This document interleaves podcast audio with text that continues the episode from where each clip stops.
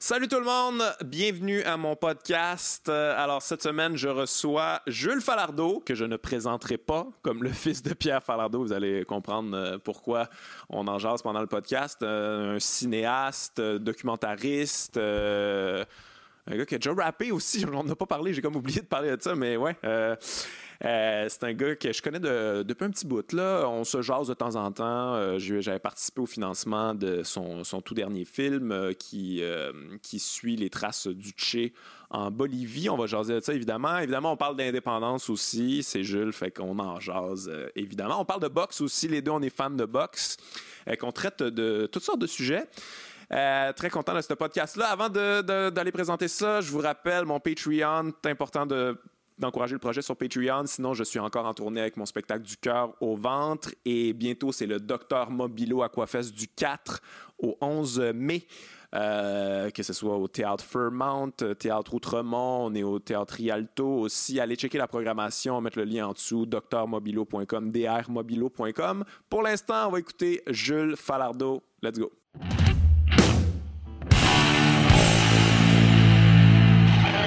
Jules Falardeau, bienvenue à mon podcast. Salut. Ça va bien? Ouais, très bien. Yes. La dernière fois qu'on s'est vu, je pense que ton spectacle euh, de financement pour euh, ton film sur euh, le Tché en Bolivie. Ouais. Euh, J'ai pas eu de nouvelles vraiment depuis. C'est rendu où ça? Euh, techniquement, t'aurais été supposé peut-être. Ben en fait, on, on avait réussi à amasser un montant de sociofinancement Ouais. pour partir. Puis donc, on est allé tourner.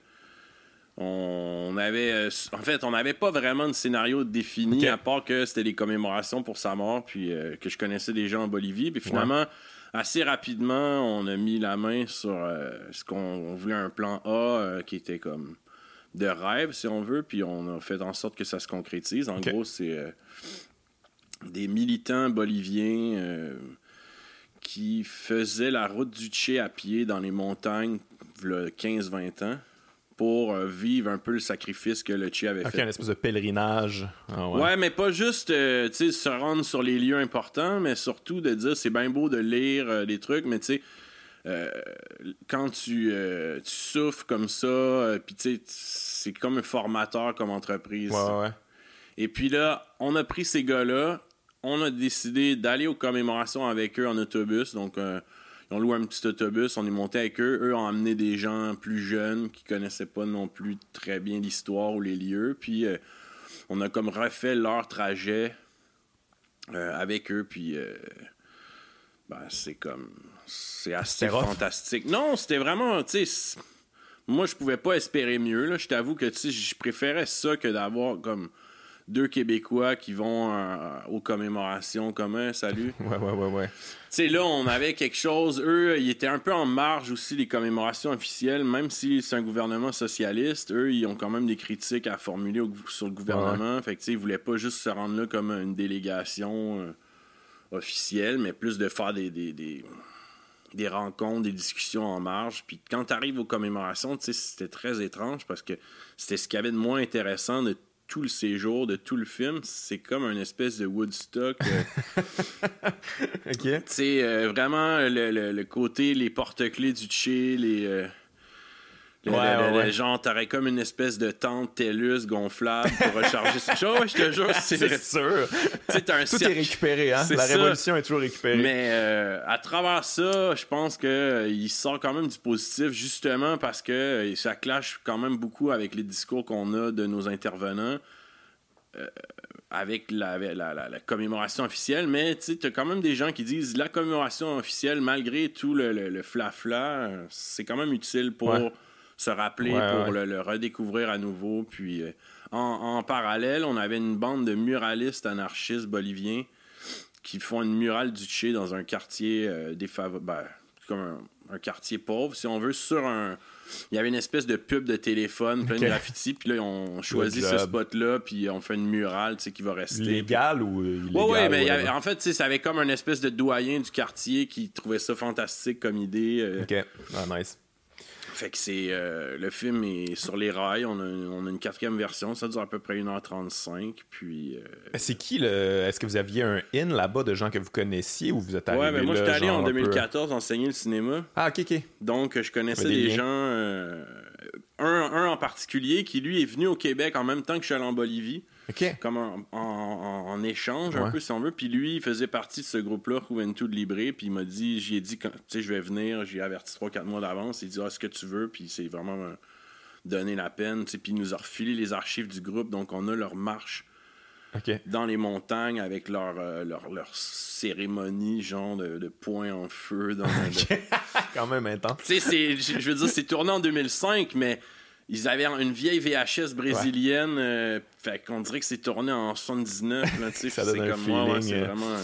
Mais, mais, vu comment le, le, le Che en Bolivie, on dirait que c'est Cuba, on le sait un peu plus, mais en, en Bolivie. C'est partagé. Ouais. Mais c'est que partout en Amérique latine, euh, il y a une figure héroïque. Mais en Bolivie, euh, il y a aussi des gens plus dans la région de Santa Cruz, ou autour de des gens plus. Euh, il faut dire qu'à l'époque de la dictature, pour l'armée bolivienne, ils vont toujours garder cette fierté-là d'avoir été l'endroit où ils l'ont capturé, où ils l'ont. ah ouais. Et donc, il y a des gens de, l'ancienne bourgeoisie, mettons, ben l'ancienne, ils sont encore bourgeois, mais... ça, ça change jamais, hein, c'est rare que ça change. mais donc, tu sais, eux, euh, un peu comme au Venezuela, qui ont perdu un peu de leurs privilèges parce que les socialistes ont, euh, euh, si on veut redistribuer un peu la richesse. Donc, eux, ils voyaient ça comme pourquoi est-ce que vous rendez hommage à ce personnage-là alors qu'il a, a, tué des militaires euh, de notre pays. Ouais, ouais, ouais. Ben, ça, c'est une affaire que tu entends souvent aussi, là, tu sais. Euh, le Che sanguinaire, puis tout ça. Que tu penses quoi de cette, opinion qui est quand même très répandue ici, là, mettons, là, tu sais. À chaque fois qu'on parle du Che, il faut, faut amener ce penchant-là. Ben, moi, je trouve ça profondément euh, niaiseux parce que, tu sais, c'est un révolutionnaire. Je veux dire, s'il fait la guérilla, c'est ça que. Ça se fait que des poignées de main, tu mais, tu sais, euh, je pense que c'est des gens non plus qui ont peut-être jamais pris la peine de lire là-dessus. Et à l'extérieur du front, des, des t-shirts et de, de, tout ce qu'on peut reprocher à la marchandisation de son image. Tu sais, c'est quelqu'un qui était profondément humaniste, quelqu'un qui était dur, malgré tout, tu sais, mais c'était quelqu'un qui était profondément humaniste, même dans son traitement des prisonniers. Euh, et l'autre chose, c'est que dans les informations qu'on reçoit, tu sais, quand c'est des trucs qui viennent euh, du département d'État américain ou de, médias américains, ou parfois c'est même des études, mais tu dis le lobby euh, anticastriste cubain aux États-Unis est très très puissant. Donc beaucoup de ces infos-là que nous on reçoit à travers l'AFP, à travers tout, proviennent de là. Donc, c'est pas très, très. Ouais, puis, tu sais, je veux dire, la politique étrangère des États-Unis envers Cuba était comme. Ça pourrait être qualifié de criminel, de, tu sais. Euh, ben, c'est un blocus économique, puis c'est comme tu vas faire, tu vas donner des sanctions à n'importe quel pays d'Europe qui accepte de transiger avec Cuba. fait que finalement, il euh, reste plus grand monde. Euh. Tu les appauvris euh, jusqu'à temps qu'ils meurent de faim ou presque. Là. Ouais. Mais ouais, mais tu penses quoi, toi, de, de, de ce que ça a donné finalement la, révolution cubaine? T'es-tu partagé par rapport à ça? Ou, Non, je suis pas partagé. Ouais, t'es. Je suis. Personne ne me fera cracher sur Fidel Castro. Ok, ok, à ce point-là. Ouais, ouais. Mais je veux dire, tu sais, ce que Castro il dit, et Chavez le reprenait aussi là-dessus en disant personne nous a jamais montré comment faire la révolution, tu sais. Ouais. Puis une fois que là, on a le pays. Hein. Une fois qu'on a, on a le pays, ben là, ça devient concret tout d'un coup. C'est plus juste des discours de Ah ouais, on va faire ci, on va faire ça. Puis à travers ça, t'as le blocus. Puis à travers ça, t'as je veux dire, c'était un pays qui était très inégalitaire. Maintenant, tu as un niveau d'alphabétisation qui est mhm. parmi les plus élevés au monde, un système de santé qui est parmi les, meilleurs au monde aussi. On a de la misère quand même à, avouer ces trucs-là. Tu sais, quand il y a eu euh, tout l'épisode Kadhafi euh, qui euh, s'est fait zigouiller, mais c'est quand même Kadhafi a quand même beaucoup fait pour. ouais, absolument. sans dire que c'est un ange, ni Saddam Hussein, mais, ça, c'est toujours. Tu, tu poserais la question aux Libyens ou aux Irakiens qu'est-ce que vous préférez, tu sais, l'époque de Saddam ou l'époque post-guerre en Irak. Ouais, c'est toujours le choix entre la marionnette américaine ou euh, un révolutionnaire euh, qui, qui, des fois. qui des fois la... Mais bref, après Castro, il sort des trucs euh, de, de, gens.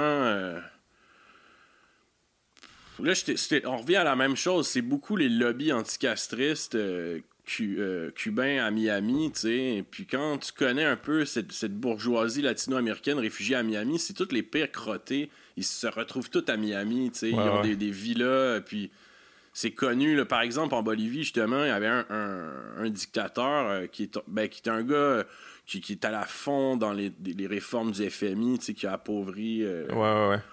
Puis son surnom, c'était Gonny l'Américain. Et quand euh, il a mitraillé, il a fait mitrailler une foule en hélicoptère et il s'est sauvé du pays.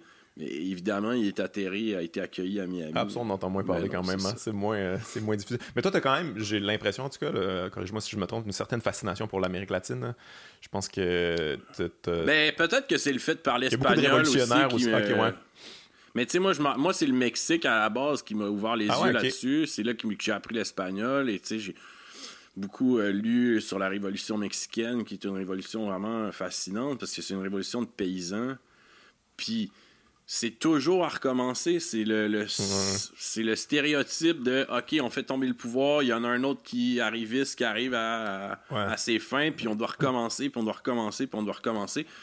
Mais tu sais, j'ai la même fascination pour le Vietnam, pour euh, le Burkina Faso et tout. Moi, c'est Ouais. un peu partout, dans le fond. C'est sûr, l'Amérique latine, il y a eu un courant dans les années euh, début 2000 qui était comme, après tout ce qu'ils ont traversé, de, de, de voir émerger une espèce d'alliance entre, là, t'avais le Venezuela, t'avais l'Uruguay, t'avais Ouais. l'Équateur, t'avais la Bolivie. C'était quand même assez... euh, Puis après tout ce qu'ils ont, ont subi aussi, là, tu je pense, je pense je pense que tu avais partagé ça sur ta page, j'ai vu ça, le, le livre euh, d'Eduardo Ga- Galeano que j'ai lu aussi, les, les veines ouvertes de l'Amérique latine, c'est comme, c'est épouvantable là, ce que ce, ce coin de, pays. mais ce c'est la même chose partout dans le monde. Tu sais, quand euh, quelqu'un comme Lumumba, je veux dire, Ouais. c'est profondément triste quand tu l'écoutes parler et quand tu écoutes ce qu'il avait en tête et tout. Tu sais, c'est juste que l'Occident, le, le- le- le pouvoir économique mondial, tolère pas quand il y a un, un leader qui euh, décide de d'aller à contre-courant de leur, Ouais. euh, de leur politique euh, et monétaire et tout. C'est,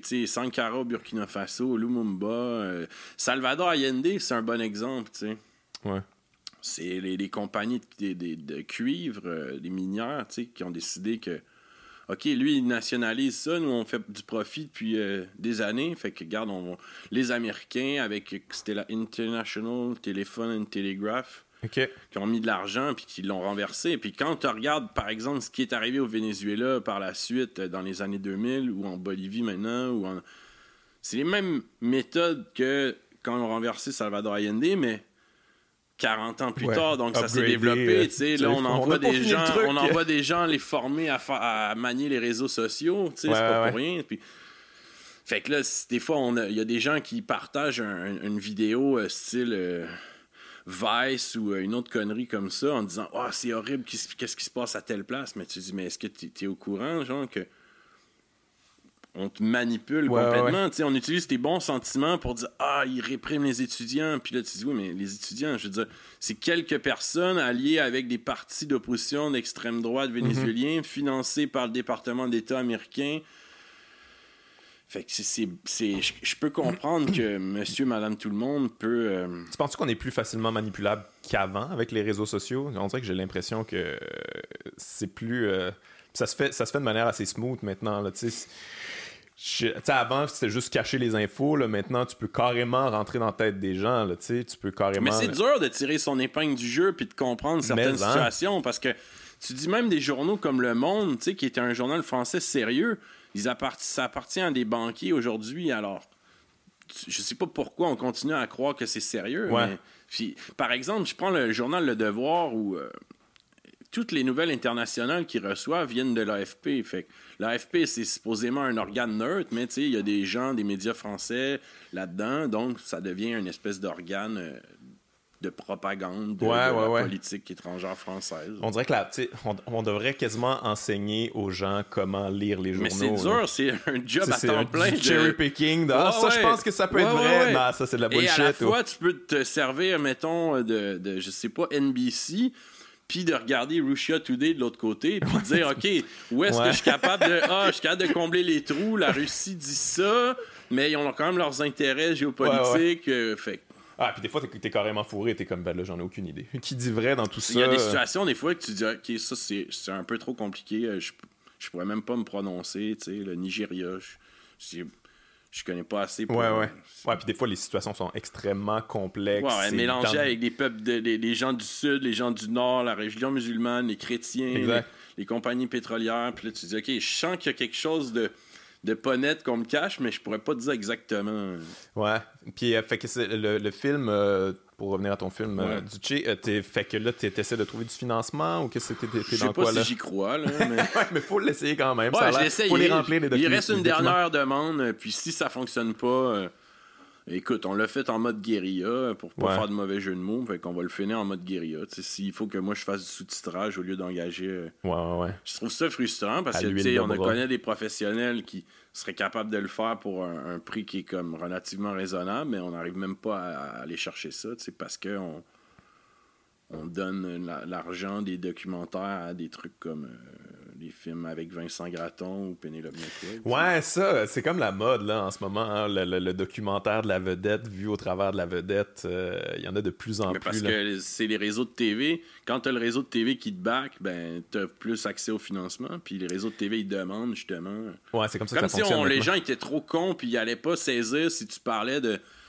De, de je sais pas, tu sais, de, de, de- du des trolls ou de la laïcité ou de tel truc ou de, du lobby laitier, mais si t'as Vincent Gratton qui est là ouais. pour te l'expliquer, Mais t'as jamais pensé à ça, genre ramener euh, en Bolivie pensé. Sarah-Jeanne Labrosse qui fait des beauty shots, qui pensé. réfléchit au tché avec son petit béret. j'ai pensé, mais je pensais à hein. José Lito Michaud.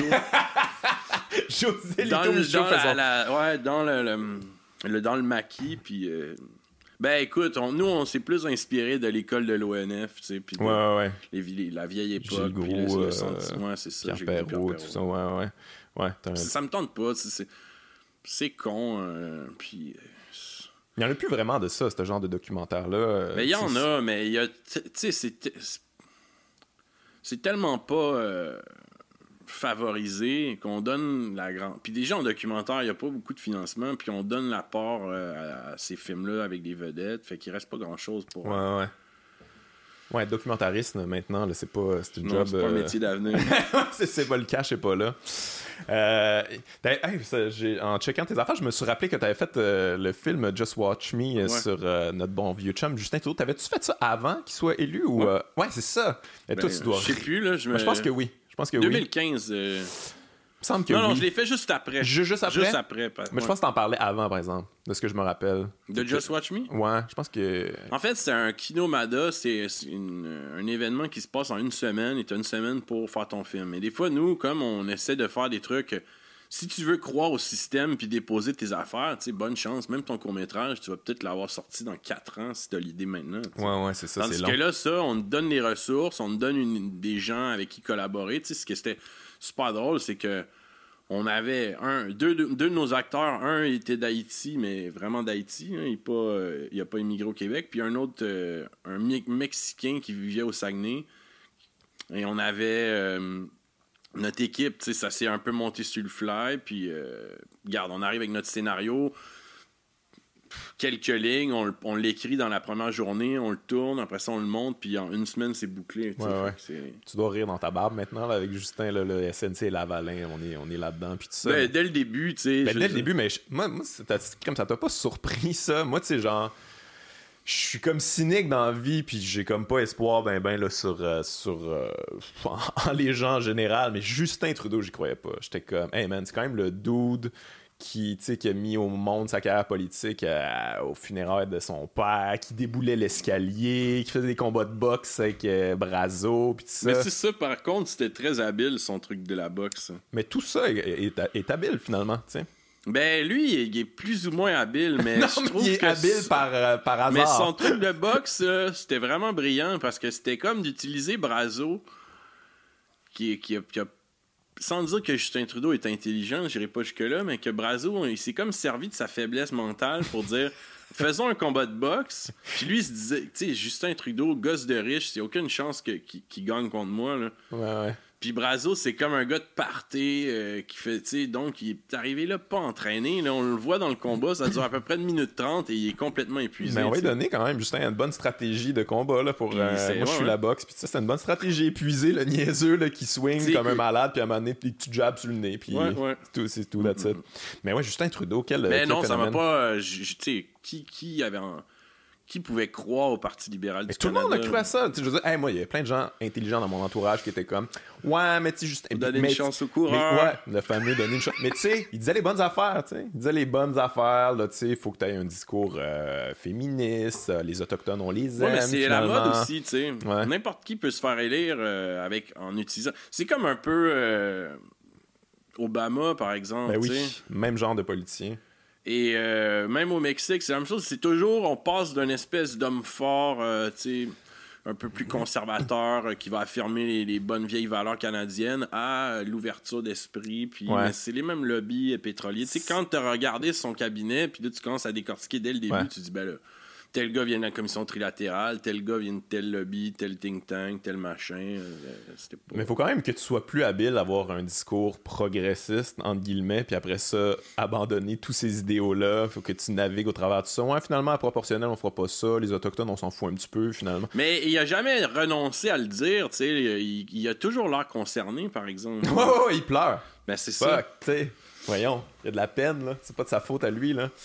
Mais, euh, mais ouais, c'est fait que finalement, tu sais, ton. Je me rappelle que quand t'as sorti ton, ton film, euh, quand j'ai vu ça euh, circuler, je me suis dit comme, tu sais, on était exactement au moment où, euh, wow, là, on vient d'élire euh, un sauveur, c'est Jésus, ça va aller super bien. Puis, tu sais, ton film faut avoir l'air très euh, pessimiste, cynique, désagréable. Peut-être juste baveux à la limite, puis finalement, man, tu sais, aujourd'hui.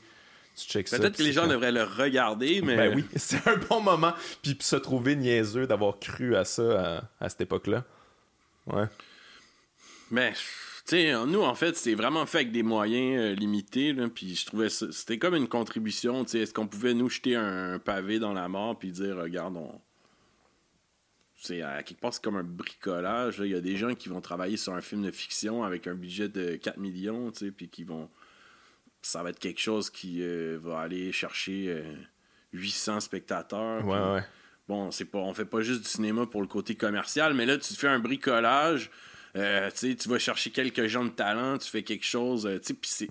Au niveau de l'écriture, c'était super plaisant. Euh, Ben Tessier, euh, qui, qui- qui avait fait plusieurs films, là, on collaborait Ouais. là-dessus, puis finalement, tu dis, OK, le film, euh, Chris, la bande-annonce, on arrivait à avoir des chiffres qui accotent des, des, des productions euh, Ouais, ouais. Mainstream avec euh, rien pantoute juste parce qu'on on tombait puis il y a comme une demande parce qu'il y a rien d'autre qui se fait euh, là-dessus. tu sais. Ouais. Finalement, le film, je pense qu'il a été vu peut-être 15 000 fois. Puis si on ajoute euh, les projections, tu sais, ça monte peut-être à, je sais pas, 16 000. Mais Ouais, mais ce qui est, ce qui est Mais honorable quand même pour euh, ce, ce genre de, de- ce genre de ouais, projet-là je pense aussi. que, là, tu sais, on, on, on n'aillerait pas ça en faire un deux, euh, peut-être euh, pour les élections. je pense que ça serait une excellente idée, Jules. Ouais, ouais. Mais tu d'ailleurs, tu crois-tu que ce- genre de clown-là peut être, euh, peut être réélu? Tu, tu, tu, tu crois-tu qu'il peut trouver le. Moi, ça me fait bien rire l'histoire de SNC Lavalin, de le voir essayer de se dépêtrer de ça, mais que ce soit lui ou Andrew Shear, ou... je, Ouais. je crois pas que... C'est, tu sais, c'est de la continuité malgré tout. Là. Les lobbies vont migrer, puis... euh, Ouais, ouais, ouais. Mais ce genre de politicien-là, c'est comme. euh, c'est comme on en parlait tantôt, mais c'est comme. C'est la mode, là. Macron, c'était ça aussi, là. C'était carrément ça. Mais tu sais, à chaque fois. À chaque fois que tu essaies d'allumer les gens, puis c'est ça que vous avez essayé de faire avec ce film-là, à chaque fois, à chaque fois que tu essaies d'allumer les gens là-dessus, c'est comme, mais non, c'est, c'est, c'est de l'image. Mais c'est une rotation. Après, pour- il va y avoir un autre. Si on a Andrew Shear, après, ben, ça va redonner l'image à OK, Canada is back. Ouais, ouais, le, le- le Puis balancier. là, après ça, là, ça va être quoi? Mélanie Jolie, genre, dans 8 ans, mettons, qui, Ouais. qui nous arrive avec... euh, Mais c'est vrai, c'est toujours le retour du balancier. Tu sais, t'as eu Obama, puis là, c'est Trump, Ben puis là, euh, Macron, les gilets jaunes qui bangent. Tu sais, c'est- c'est- il y, a- il y a toujours... euh, Puis je sens qu'il y a ça quand même un peu en, en ce moment par rapport à Justin Trudeau, là, tu sais, comme euh, les... tu sais, les gens, les vlogueurs un peu plus genre hardcore, euh, genre euh, quasiment white supremacist, là, tu sais, ils laissent donc euh, Justin Trudeau, puis c'est comme je sens qu'il va y avoir un retour, euh, un retour vraiment violent de ce, de ce genre de politicien-là, parce que sais, je trouve que quand tu, quand tu utilises des idéaux progressistes comme ça, puis tu les laisses tomber, c'est plus nuisible que de t'affirmer genre de droite. euh, C'est plus nuisible pour lui, tu veux dire? c'est plus nuisible pour les causes, finalement, là, tu sais. Je trouve. là, Mais je pense que même en tant que Québécois, peut-être que c'est plus utile d'avoir euh, les conservateurs à quelque part. Là. Ouais. Parce que les gens ont l'air d'être plus réveillés sur le fédéral quand euh, c'est quelqu'un comme, comme Stephen Harper. Même Stephen Harper était beaucoup plus habile que Justin Trudeau. on n'entendait presque jamais parler de politique fédérale. C'était, ça existait presque pas. Ouais. Les lois mammouth passaient, puis. Mais euh, que ça, s- après ça, je te dirais. euh, ce que Trudeau va réussir à se faire élire, ça change pas grand-chose. Non, c'est sûr, ça change pas grand-chose, mais c'est juste que. je- en tout cas, moi, je trouve que je trouve que ce genre de politicien-là est plus nuisible euh, à long terme pour. Tu sais, parce que il réussit à fédérer des gens que tu pourrais amener de ton bord sur tes causes, tu sais. Comme cœur de pirate. ouais, mais des gens manipulables. non, mais tu sais, dans, dans le sens que ces gens-là, ils veulent bien faire, tu sais, puis là, ils se font dire, ben, ben, moi, je vais toutes les dire, les affaires euh, bien. Je, je, gars, ils sont toutes là, ils sont toutes dans mon programme. C'est comme, hey, good, let's go, on y va, tu sais. Puis là, après ça, ils laissent tout tomber ça, puis les gens sont comme, ben, je suis bien déçu. Maudit que je suis déçu, mais c'est comme, fuck, tu développer Ou votre- euh, va- euh, quelqu'un va aller déchirer sa chemise sur Trump ou sur autre chose, mais tu dis, oui, mais on sait très bien pourquoi tu prends jamais la parole là-dessus au Québec ou au Canada, tu sais. C'est facile de, de, de critiquer euh, Ouais. quelque chose qui est pas... Tu sais, c'est aucunement compromettant, là, de- pour toi en tant que ton, ton intégrité d'artiste, tu vas juste... En tout cas... Non, mais je suis d'accord avec toi. Je veux dire, à chaque fois que. En tout cas, personnellement, à chaque fois que j'ai critiqué, mettons, tu critiques Trump ou whatever, c'est comme, waouh, ouais, tu vas loin. Puis là, après ça, tu critiques euh, Obama ou Trudeau, puis tout ça. Puis t'es comme, ben là, euh, tu sais, euh, faut nuancer ça, ce genre de discours-là. T'es comme, ah, God, tu sais, c'est- complètement ridicule. Mais toi, t'es-tu. T'es-tu positif euh, sur. euh, sur euh, on parlait un peu c'est on est plus utile quand on a un gros conservateur bien juteux pour l'indépendance du Québec? Mais t'es-tu t'es-tu positif qu'on va avoir une espèce de retour de balancier qui va donner un élan à l'indépendance du Québec ou t'es-tu t'es- t'es-tu optimiste? Je suis pas Parce qu'en ce optimiste moment, c'est pas- ça va pas bien, là, mais euh, je, pense qu'on peut quand même continuer d'avancer et de- d'essayer de- de- d'informer, de, ré- réveiller certaines personnes malgré... Parce que, tu sais, ce que les partis politiques font euh, au Québec, euh, la cause appartient pas à Québec solidaire, appartient pas au Non. Parti québécois, appartient pas... Je pense que pourquoi les partis politiques sont si mollassons, c'est que la population est un peu euh, dans le déni par rapport à ça. tu sais. C'est- Puis les gens euh, travaillent, il faut qu'ils payent leur hypothèque, faut qu'ils faut Ouais. qu'ils euh, sont pris dans le trafic. Et moi, je serais pris dans le trafic deux heures matin et soir. Là, j'arrive chez nous. je- c'est- Il y a quelqu'un que tu voudrais cogner. Ah, là. ouais. C'est- Ouais, ouais. je comprends que t'as Mais, t'as- ouais. t'as pas. euh, Mais c'est ça le défi aussi, tu sais, c'est d'aller justement que la personne qui a deux enfants puis qui, a, qui finit sa journée, qui arrive à 9h le soir puis qui a une heure de libre avant de, avant de tomber endormi, ben, elle va peut-être plus regarder genre euh, Mégalodon euh, sur Netflix Ouais, ouais, ouais, qu'elle va s'in- s'intéresser à un documentaire. euh, Qui euh, va y expliquer pourquoi il y a juste une heure dans, sa journée. c'est ça, tu sais. Fait il faut que tu sois capable de les attraper au vol. Puis des fois, euh, c'est ça le défi. Puis c'est aussi, je pense que euh, le mode de consommation, tu sais, des téléphones, etc., fait que on- les gens prennent pas beaucoup le temps de, de s'attarder à quelque chose, de lire ou de, de- de- d'écouter un documentaire. C'est vraiment comme. Tu sais, des fois, je regarde quelqu'un assis à côté de moi, là, puis je le regarde juste comme ça me fascine euh, sociologiquement ou anthropologiquement, comment ce qu'il consomme. Tu sais, c'est son Instagram, là, puis c'est OK, je regarde 15 secondes de cette merde de personne complètement innocente, là, puis OK, j'en regarde un autre, mais genre, Ouais, il n'y a rien qui se passe. Il n'y a, y a- y a aucune information. tabarnak, toi, t'es- ça me fascine. Mais ça, en même temps, man, je, je peux comprendre. Tu sais, je- je- j'ai- depuis que j'ai un enfant, je suis comme j'ai vraiment moins de temps là, dans la vie. Puis je, Ouais. me- je, je pensais à ça, je suis comme, hey, mettons, j'en avais deux, là. Puis je faisais du 9 à 5, Ouais, j'étais pogné dans le pont, genre deux heures, en, en- en allant deux heures au retour. Man, je, je, je penserais pas pareil. Je penserais complètement. J'aurais la même frustration, mais je saurais pas où la diriger, puis je serais probablement manipulable sur vers où on la dirige Hmm. finalement. Là. Ça, pourrait, je pourrais être convaincu que finalement euh, tout ça est à cause euh, des artistes euh, de la gauche, puis puis de je sais pas qui là.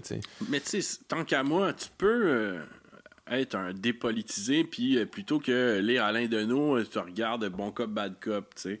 Mais euh, la culture Instagram, des, des influenceurs et tout, je pense qu'il n'y a aucune bonne raison de s'intéresser à ça, vraiment. là. Non, C'est comme une plaie. euh, C'est. C'est, c'est comme si on cherchait le summum de l'imbécilité de l'humanité, là, ça, ça réside pas mal là. là. Ben, moi, je Tu sais, pense. t'as que- le- le- le- plus bas que le NASCAR, mettons, plus bas que. Le ben, je sais pas, je dis ça comme exemple. C'était gratuit, mais j'aimais Ouais. ça. mais je, je trouve quand même que c'est l'aboutissement de cette société-là, quand même, l'influenceur, tu sais. C'est comme quelqu'un de complètement dépolitisé qui se voit lui-même comme une marque de quelque chose qu'on sait pas trop c'est quoi, là, qui essaie de créer, qui, qui, qui reçoit des gratuités, qui fait de la pub comme de avec aucune conscience de rien, il n'y a pas de morale, il n'y a pas de politique, il n'y a pas de il y a pas de pensée collective, c'est comme complètement individualiste de mon image, de narcissisme, genre tous les défauts de la société comprimés en une seule personne qui fournit là. Ces, gens, ils travaillent fort là, tout le temps, ils ont du nouveau stock.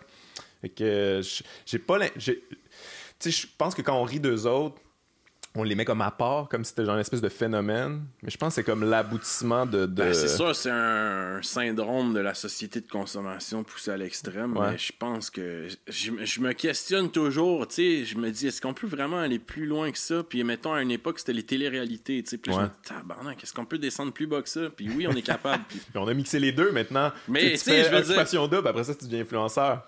ouais. Tout est pensé. je pense que malgré tout, tu sais, télé-réalité, j'ai quand même réussi à en trouver une que je trouvais intéressante dans tout Laquelle, ça. laquelle? Euh, C'était celui sur les chasseurs de- de- de- d'alligators dans les bayous. là. Ok, les, les, euh, ouais, les dudes, là. Comment que... ça s'appelait? Euh, Swamp Ah ouais. People, ça s'appelait. S'il n'y avait pas eu des problèmes, eux autres, là, avec Je des sais propos pas, mais homophobes. j'étais comme, wow, on me présente deux autochtones, puis là, ils ont une espèce de, de gay guerre de, de qui va ramasser le plus d'alligators, puis des personnages, mon Dieu. Il y avait comme quelque chose de documentaire. C'est ça que Ouais. on te fait. on- on- Il s'est mis, en, s'est mis en scène un peu, mais c'est ouais, ça, puis on essaie toujours de t'amener, genre, ah, tu regarde après la pause. Fait que finalement, tu regardes 45 minutes alors que l'affaire qu'on t'a appâté, ça durait Ouais. c'est 15 secondes à la fin, tu sais. Mais je trouvais que là. ça, c'était moins niaiseux que des douchebags dans un. Ouais, mais il y a de quoi d'intéressant quand même à ça. de- Moi, je connais pas, ces, ces, ces gars-là ou ces filles-là. Fait que, tu sais, genre, je les écoute, puis je suis comme, OK, fait que c'est comme ça qu'ils pensent. Puis, puis après ça, tu te dis, OK, ouais, là. Ça va être plus difficile, eux autres, aller les accrocher avec euh, un discours euh, politique ou quoi que ce soit. Là, tu sais, c'est, c'est quand même, on est rendu à une époque assez fascinante. hein, où, euh, puis en plus, ces gens-là, ils ont grandi avec ça. les jeunes, maintenant, ils, ont grandi avec un, téléphone intelligent, ils ont grandi avec Instagram, ils ont grandi avec ces codes-là. Puis c'est tout ce qu'ils connaissent, sont comme. Ils réfléchissent à l'intérieur de ça, c'est quand même fucked up. Là. Je, je sais pas où ça va mener. euh. Puis tu sais, je veux dire, c'est, c'est étrange quand même de croire que euh, on a, une- on a fait une mobilisation comme sans précédent dans l'histoire du Québec pendant des mois. Ouais, 2012, c'est pas si loin, là. Puis qu'est-ce qui, je veux dire, qu'est-ce qui s'est passé entre temps Tu penses-tu qu'il y a justement ça un peu? L'extrême déception de tout ça, de ce que ça a donné, tu sais? De, réaliser, ah, finalement, tu sais, on s'est fait taper dessus. Le- le- L'espèce de Québec banlieue nous a traité d'espèce de bébé gâté, tout croche, puis tout ça. Il y a, il y a finalement. euh, le PQ été un peu élu avec ça, puis ils ont abandonné à peu près toutes leurs promesses. Euh, il y a comme eu un- la balloune s'est dégonflée, puis les, on, dirait que ça, on dirait que les gens ont été découragés pour un bon bout. C'est comme, ok, bon. On Ben, je pense qu'on a vécu, tu sais, vivre la répression, puis vivre la désinformation à chaque jour, mais continuer d'être dans la rue, c'était quelque chose qui était très inspirant, tu sais. Puis on retournait le lendemain soir, puis là, on regardait le bulletin de Radio Cannes, puis là, il focusait sur « Ah, il y a une poubelle qui a été renversée », puis j'étais comme « Mais tu sais, est-ce que- Ouais, là, toi, tu le vis, je pense que tous ces jeunes-là, ils ont compris comment ce qu'ils ce qu'ils faisaient dans la réalité versus ce qu'on leur présentait Ouais. dans les médias, c'était complètement tordu, tu sais. Mais après ça, je pense que, mine de rien, on se rend pas compte parce qu'on on est quand même confortable. Ouais. Alors, c'est toujours. On, on- on va t'enlever tes droits petit peu par petit peu jusqu'à temps que t'aies plus rien puis que tu- on travaille tous chez Amazon puis qu'on soit obligé de pisser d'une bouteille en plastique. Mais là, il va être, il va être trop Ouais, tard. tu L'État policier va être complètement le- le- le- la surveillance globale. Mais je pense que, tu sais, il y a des peuples où. euh, quand c'est direct une mesure, par exemple les gilets jaunes, tu sais, Ouais. là si t'attaques à une- quelque chose de banal, la taxe sur l'essence, puis là c'est du monde qui sont pris à gorge, puis la France c'est pas euh, c'est pas la Bolivie là, tu sais. c'est- Ouais. Mais là ce monde-là il dit ok sérieux, moi je je, J'en je- ai, j'en ai ma claque. Ouais, puis je peux pas concevoir, tu sais, de voir ces gens-là manger au Fouquet, puis ne pas payer d'impôts, puis tout, qu'on on me balance ça. OK, on... Let's go. Ouais, ouais. Mais je trouve ça intéressant, tous ces moments-là, parce que c'est des, comme, c'est des petites brèches, parce que souvent on se dit comme, ben, ouais, tu as des affaires qui vont pas bien, mais en même temps, tu sais pas le Moyen-Orient, ou tu sais pas euh, l'Amérique latine, ou Mm. euh, whatever, puis là, des petites manifestations, bang, on te fesse dessus, là, c'est comme c'est un état policier finalement, dude. Wake up, là. Mm-hmm. Fait que moi, je pense que là, euh, la prochaine fois que ça va arriver, peut-être que ça va recrinquer des gens, mais comme on est confortable, tu sais, je pense que on a euh, lutte des classes et tout, on n'arrive pas à fédérer tout ce monde-là euh, autour de- parce qu'il y a une classe moyenne tampon qui dit ouais mais tu qui les gens aspirent à devenir la classe les, les plus pauvres aspirent à devenir la classe moyenne la classe moyenne ne veut pas euh, Ouais, ouais, être considérée de- comme la plèbe fait que c'est- de se maintenir là-dedans, travailler de plus en plus fort. Ouais, ouais. Toi, t'es-tu. euh, J'imagine que oui, là, mais t'as-tu un esprit euh, révolutionnaire un peu, tu sais, comme j'ai l'impression que t'as une certaine sympathie pour les, les- révolutionnaires, ça c'est clair, là, mais tu sais, où tu te situes exactement sur. euh, tu on dirait qu'on a bien de la misère ici, là, genre en Occident, avec euh, tout ce qui est la violence ou sais, de, d'avoir euh, une manière euh, virile, entre guillemets, là, de, faire avancer ses idées. J'ai l'impression que le problème de l'indépendance au Québec, c'est qu'on a toujours essayé de faire rentrer ça dans une espèce de. dans le statu quo, là, dans la démocratie, dans un petit X, là, être bien gentil, bien poli, puis tout ça. J'ai l'impression que ça, ça ne fonctionnera pas. Je, je, je suis pas en train de dire qu'il faut monter aux armes, mais toi, tu te situes où là-dedans? T'es-tu. euh, Ben, moi, je pense que. Je pense que ce qui, est arrivé dans les années 70, j- ça sera difficilement possible et ça. Tu parles du FLQ. puis Ouais. ouais. Puis même, tu sais, la, la, la, ré- la révol- la révolte étudiante, ce qui était bien, c'est que c'était comme. C'était pacifique, les Ouais. gens étaient très créatifs, t'avais des jeunes. Puis moi, j'en revenais pas de voir du monde taper sur ce monde-là, de dire, tu sais, Chris, c'est une petite fille de 20 ans avec des marques rouges sous les yeux, Ouais. se fait tirer une balle de plastique dans la face, puis toi, tu dis, ah ouais, bien fait. Mais les gens, ça dérange pas. La violence de ce bar-là, ça dérange pas, apparemment. Je sais pas trop. Mais euh, moi, je pense que par rapport à ça, tu sais, j'ai lu récemment la biographie de Parizeau, de, qui est écrite par euh, Pierre euh, Duchesne. Ouais. Puis euh, C'est-tu récent qu'ils ont sorti ça ou. non, ça fait quelques années, mais c'est comme un. Moi, c'est un des livres les plus sérieux que j'ai lu sur le Québec dans les dernières années. Ok. Ah ouais.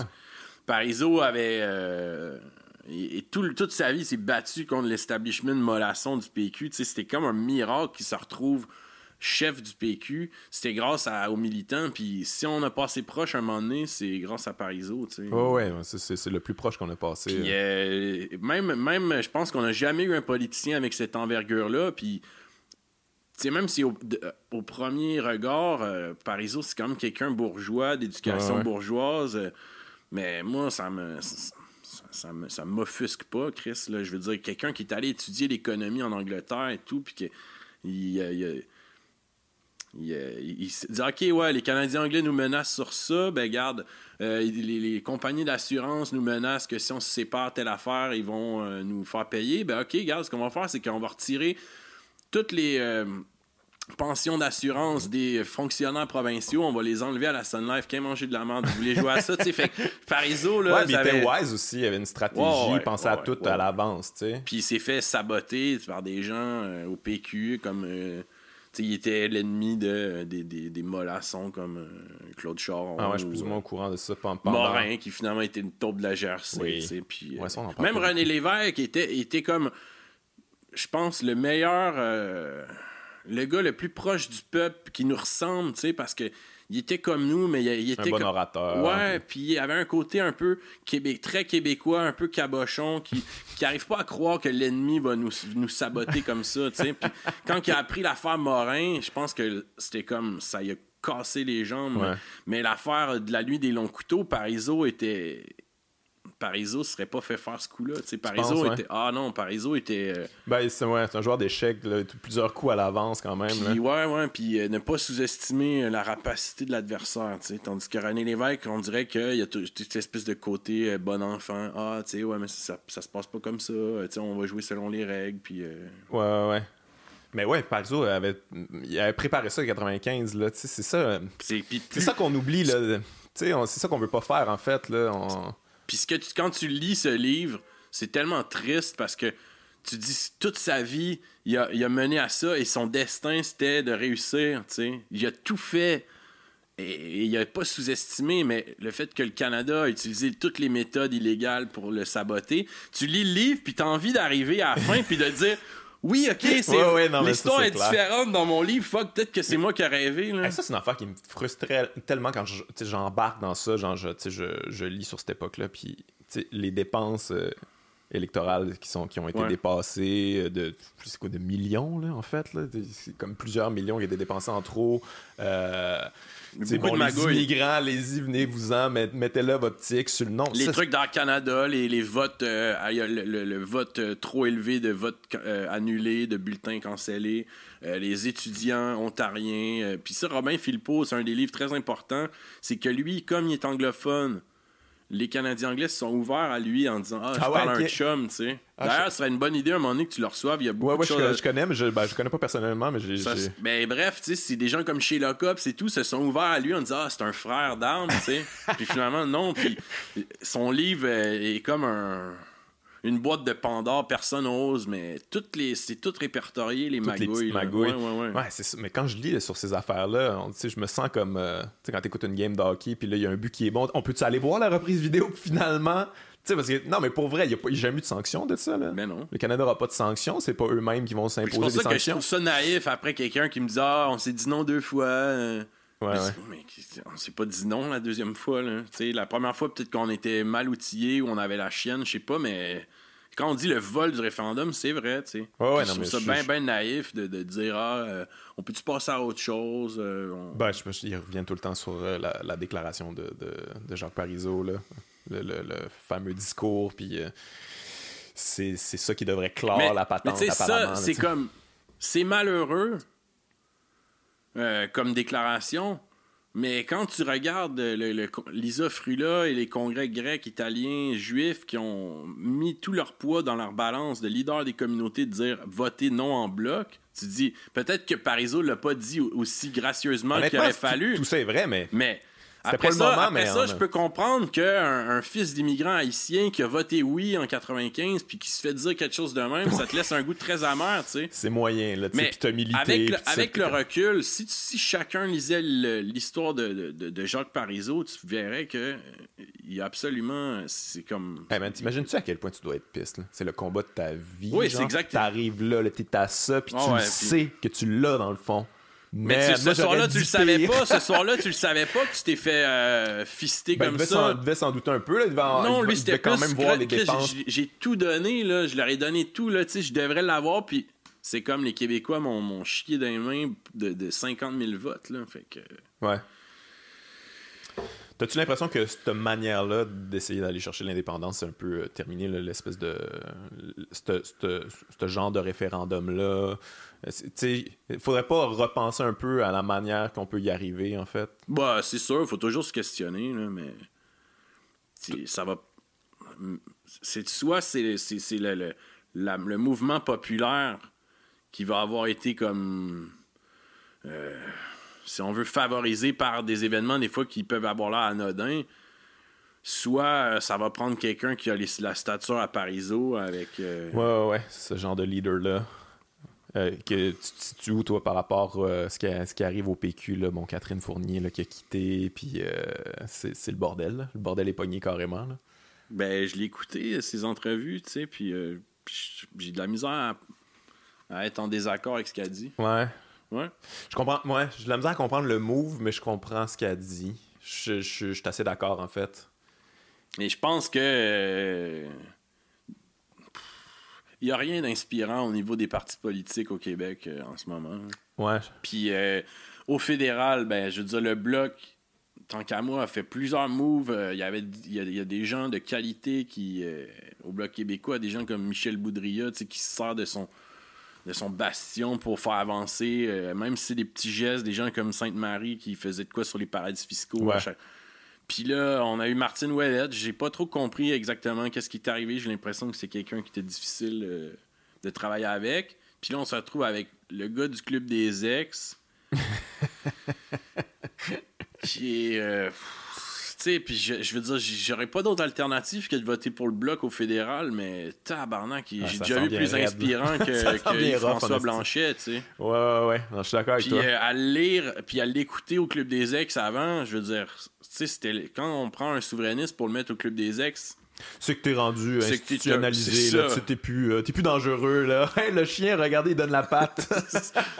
Fait que, tu sais, oui, euh, il remonte dans les sondages, mais euh, est-ce qu'on va vivre un nouveau Gilles Duceppe version 2.0 ou 3.0? Ouais, j'ai l'impression qu'il faudrait faire le ménage de tout ça, là, malheureusement. Tu sais, j'ai- entendu Jean-François Lisée justement là, parler de ça, là, les déclarations de, de, de- de Catherine Fournier. puis c'est assez hallucinant à quel point il veut rien entendre, il veut rien changer. Tout était correct. On, on essaie de lui faire dire comme Ouais, mais tu sais, genre les attaques de, sur Manon Massé, puis on dirait que les gens n'ont pas aimé ça. Non, non, j'ai eu raison, c'était une bonne idée. J'ai sauvé le PQ. euh, sans moi, ça, serait, ça aurait été encore pire. Comme- Mais je, je, je la comprends pas, euh, Jean-François Lisée, comment... C'est un gars super bright en plus. Je là, sais, c'est pour avoir lu euh, de, de ses livres, j'étais Ouais. comme, Chris, avec la mentalité qu'il a, avec ce qu'il sait, il aurait dû être euh, de- du niveau de Parizeau, peut-être, genre la tête, ses épaules et tout, mais politiquement, peut-être qu'il était pas fait pour être leader, peut-être Ouais. que son humour qu'il essayait de... je pense qu'il y a une espèce d'ego, une espèce d'orgueil mal placé. euh. Il y a du monde qui passe pas. tu sais, Bernard Landry, euh, qui quelqu'un de super brillant, ne passait pas. Il paraissait comme une espèce de, de grand-père euh, trop éduqué qui sort des phrases en latin. Puis Après ça, ouais, j'avoue que moi, Bernard Alors que je l'apprécie Chrétien, après. Jean Chrétien, c'était genre le politicien populaire par excellence. Puis c'est- On aurait besoin de ça. Un politicien qui crache à terre, là, tu sais, qui est tout croche. là. je pense que ouais. mais- C'est peut-être ça la, la clé. Mais tu sais, tu gardes même Catherine Dorion, là, ils ont fait des, des scandales sur le fait qu'elle portait des Doc Martens puis une tuque, tu sais, puis c'est dès que quelqu'un s'éloigne un peu des standards, Ouais. euh, ça marche pas. là. Toi, tu te situes où par rapport à QS J'ai aucune sympathie. T'as aucun intérêt ou Aucun sympathie? intérêt. Je, je trouve a des gens vraiment de qualité Ouais, ben, se sont ça. retrouvés là, comme il y en a au PQ, comme il y en avait à Option Nationale, mais tant que on- chacun fait son petit bout de chemin puis Ouais. tape sur les autres indépendantistes, ça nous mène nulle part. là. Puis, tu sais, je veux dire, quelqu'un comme Stolzanetti, euh, super brillant, super articulé, Mm-hmm. mais j'ai l'impression, en tout cas, je, le voyais plus utile d'être un non-député Option Nationale qui fait de la. de la euh, De l'éducation. de l'éducation avec ses vidéos qui font des 100 000 vues, euh, bien, bien articulées et tout, qui arrivent à, à rejoindre les jeunes, que d'être un député de l'opposition. On dirait qu'aussitôt que les gens font de la politique, mon gars, sont gone. Sont- C'est c'est comme, il se passe de quoi dans leur tête. J'ai une bonne anecdote quand même euh, par rapport à Jean-François Lisée. Tu sais, av- avant, Jean-François Lisée, il, écrivait des livres, il intervenait, euh, tu sais, il était très... euh, il voulait redorer la gauche un peu, il critiquait beaucoup la droite, là, genre radio poubelle un peu, tu sais. Euh, puis moi, je, je suivais ses affaires, puis, euh, puis on communiquait ensemble. J'envoyais des trucs, puis euh, on échangeait, puis tout ça. Puis là, quand il est devenu politicien, je pense que c'est- je pense que c'est sa première entrevue quand il est devenu politicien. J'étais sur le plateau, c'est la première émission de 125 Marianne. Moi, je t'ai invité là aussi. Puis, euh, puis là, c'est exactement pendant mon scandale euh, avec Marilyn ça, je, suis un- je- je- je suis quelqu'un qu'il faut pas que. Un paria. Un paria, OK? Puis là, il est là. Puis, euh, puis là, à- à- elle, elle me demande Hey, tu connais Jean-François Lisée Puis là, je suis comme Ben oui, oui, je le connais. On s'est déjà échangé. puis là, lui, il dit Non, moi, je connais pas. Je- je- non, il y a erreur. Moi, je, je il connais connaît pas. pas toi? Il me connaissait pas, tout d'un coup. Il avait jamais entendu parler, aucune idée. Ouais. Il m'a rejeté live à la télé. renié, il m'a renié, là, comme... Wow. Comment tu t'es senti? Ben, je me- Sur le mais coup, En euh, fait, j'ai catché. J'ai fait Ah, OK. J'ai vu ça. Ça sent, genre, dans son énergie. En ce moment, je suis un Mm. politicien. Je suis là pour aller chercher des votes. Je suis pas intéressé à tes trucs. Débrouille-toi. J'en ai rien à Mais chier. Nadeau Dubois aussi. Parce qu'ils vont me demander euh, mon t'es- opinion là-dessus, puis je vais pas le faire. sais. Dubois aussi, euh, quand il a fait le, je le suis saut 100% à Québec solidaire, il est passé de quelqu'un qui avait comme un discours inspirant à. Il était. Oups! Mais qu'est-ce qu'il parle pour rien dire? euh, Ouais, ouais, ouais. Ouais, il adopte une espèce de langue de bois, une espèce de. Mais une manière de penser tout court. Puis, tu sais, j'ai l'impression qu'il y en a beaucoup là-dedans qui vont là avec des bonnes intentions. Puis qu'ils se laissent prendre à absorber, jeu-là. ouais. À un moment donné, ça devient leur manière de penser, ça devient leur manière de parler. Puis, il n'y a plus rien de bon qui peut sortir Mm, de ça, là. Ouais, je- mais ça, ça m'amène quand même à, à- à- à me questionner sur l'utilité de ça, là. un parti politique. euh, C'est quand la dernière fois que tu étais inspiré par un parti, là? Je- Long le- silence, hein. Mais je sais que tu avais l'air quand même assez enthousiaste là, quand que, le, le PQ, à un moment donné, il y a un petit, euh, il y a un petit oomph, là, il y a un PKP qui est arrivé. Ouais, moi, je ça. t'ai- je l'ai appuyé. euh, Moi, j'avais de la misère avec le PQ parce que je l'ai trouvé très, très mou. Mais j'ai dit, Chris, s'il y a un gars de même qui. Parce que c'est rare hein, dans l'histoire québécoise qu'un homme d'affaires se, se compromet, si on veut, à, à dire moi, je suis indépendantiste, puis moi, je vais. Puis j'étais comme Chris, si lui est capable de, de mettre ça en jeu, puis de, de s'aliéner toute la. la- L'establishment canadien-anglais, tu sais, qui est un vieil establishment, puis de faire le saut, je- Go, tu sais, il va pas là pour faire de la figuration, il va pas là pour. Il en a rien à foutre de diriger, euh, d'avoir un siège de député. là. C'est Ouais, ouais. c'est comme quelque chose de grandiose, tu sais, de se voir, ok, ben moi je vais être celui qui. euh, puis finalement, ça a mal, ça a mal tourné. Ben, il y a aussi le fait que, tu sais, dans ce temps-là, quand tu étais aussi à l'aise financièrement, puis tout ça, aussitôt que ça brasse un peu, du coup, bah, pas besoin de ça, moi, là. là. Bye bye, la gang, là. Des- mais je pense beaux- que c'est c'est vraiment. un- ben, ça, c'est mon avis, mais je pense que c'est comme un- sa destinée manifeste qui disait moi moi je vais je vais être capable de Ouais. d'amener le Québec à ça je vais être cette personne là tu sais puis mais tu sais le PQ était pas euh, le PQ restait euh, ce, véhicule euh, imparfait aussi Ouais. à ce moment-là Mais tu mais- trouves pas qu'il y avait comme une certaine contradiction là-dedans, PKP, euh, qui ouais, l'indépendance, puis ça, pendant que toutes ces publications euh, tu influencent les gens de pas de cette manière-là, là, tu je pense que lui-même a dû réaliser certaines choses en devenant politicien Ouais, c'est ça. Ah, ok, ma... en disant OK, Mes employés, c'est vraiment, ça, ils euh, me tirent dans le dos les salauds. Mais à part ça, tu sais puis c'est euh, en dehors du contexte des partis politiques qui ont leur faute, des, des, des- apprentis députés qui ont leur euh, leur tort, tu sais, je trouve que même au niveau des artistes, même au niveau euh, des intellectuels, des des chercheurs universitaires, quand on, on parle de contrôle de la pensée, tu sais, c'est un système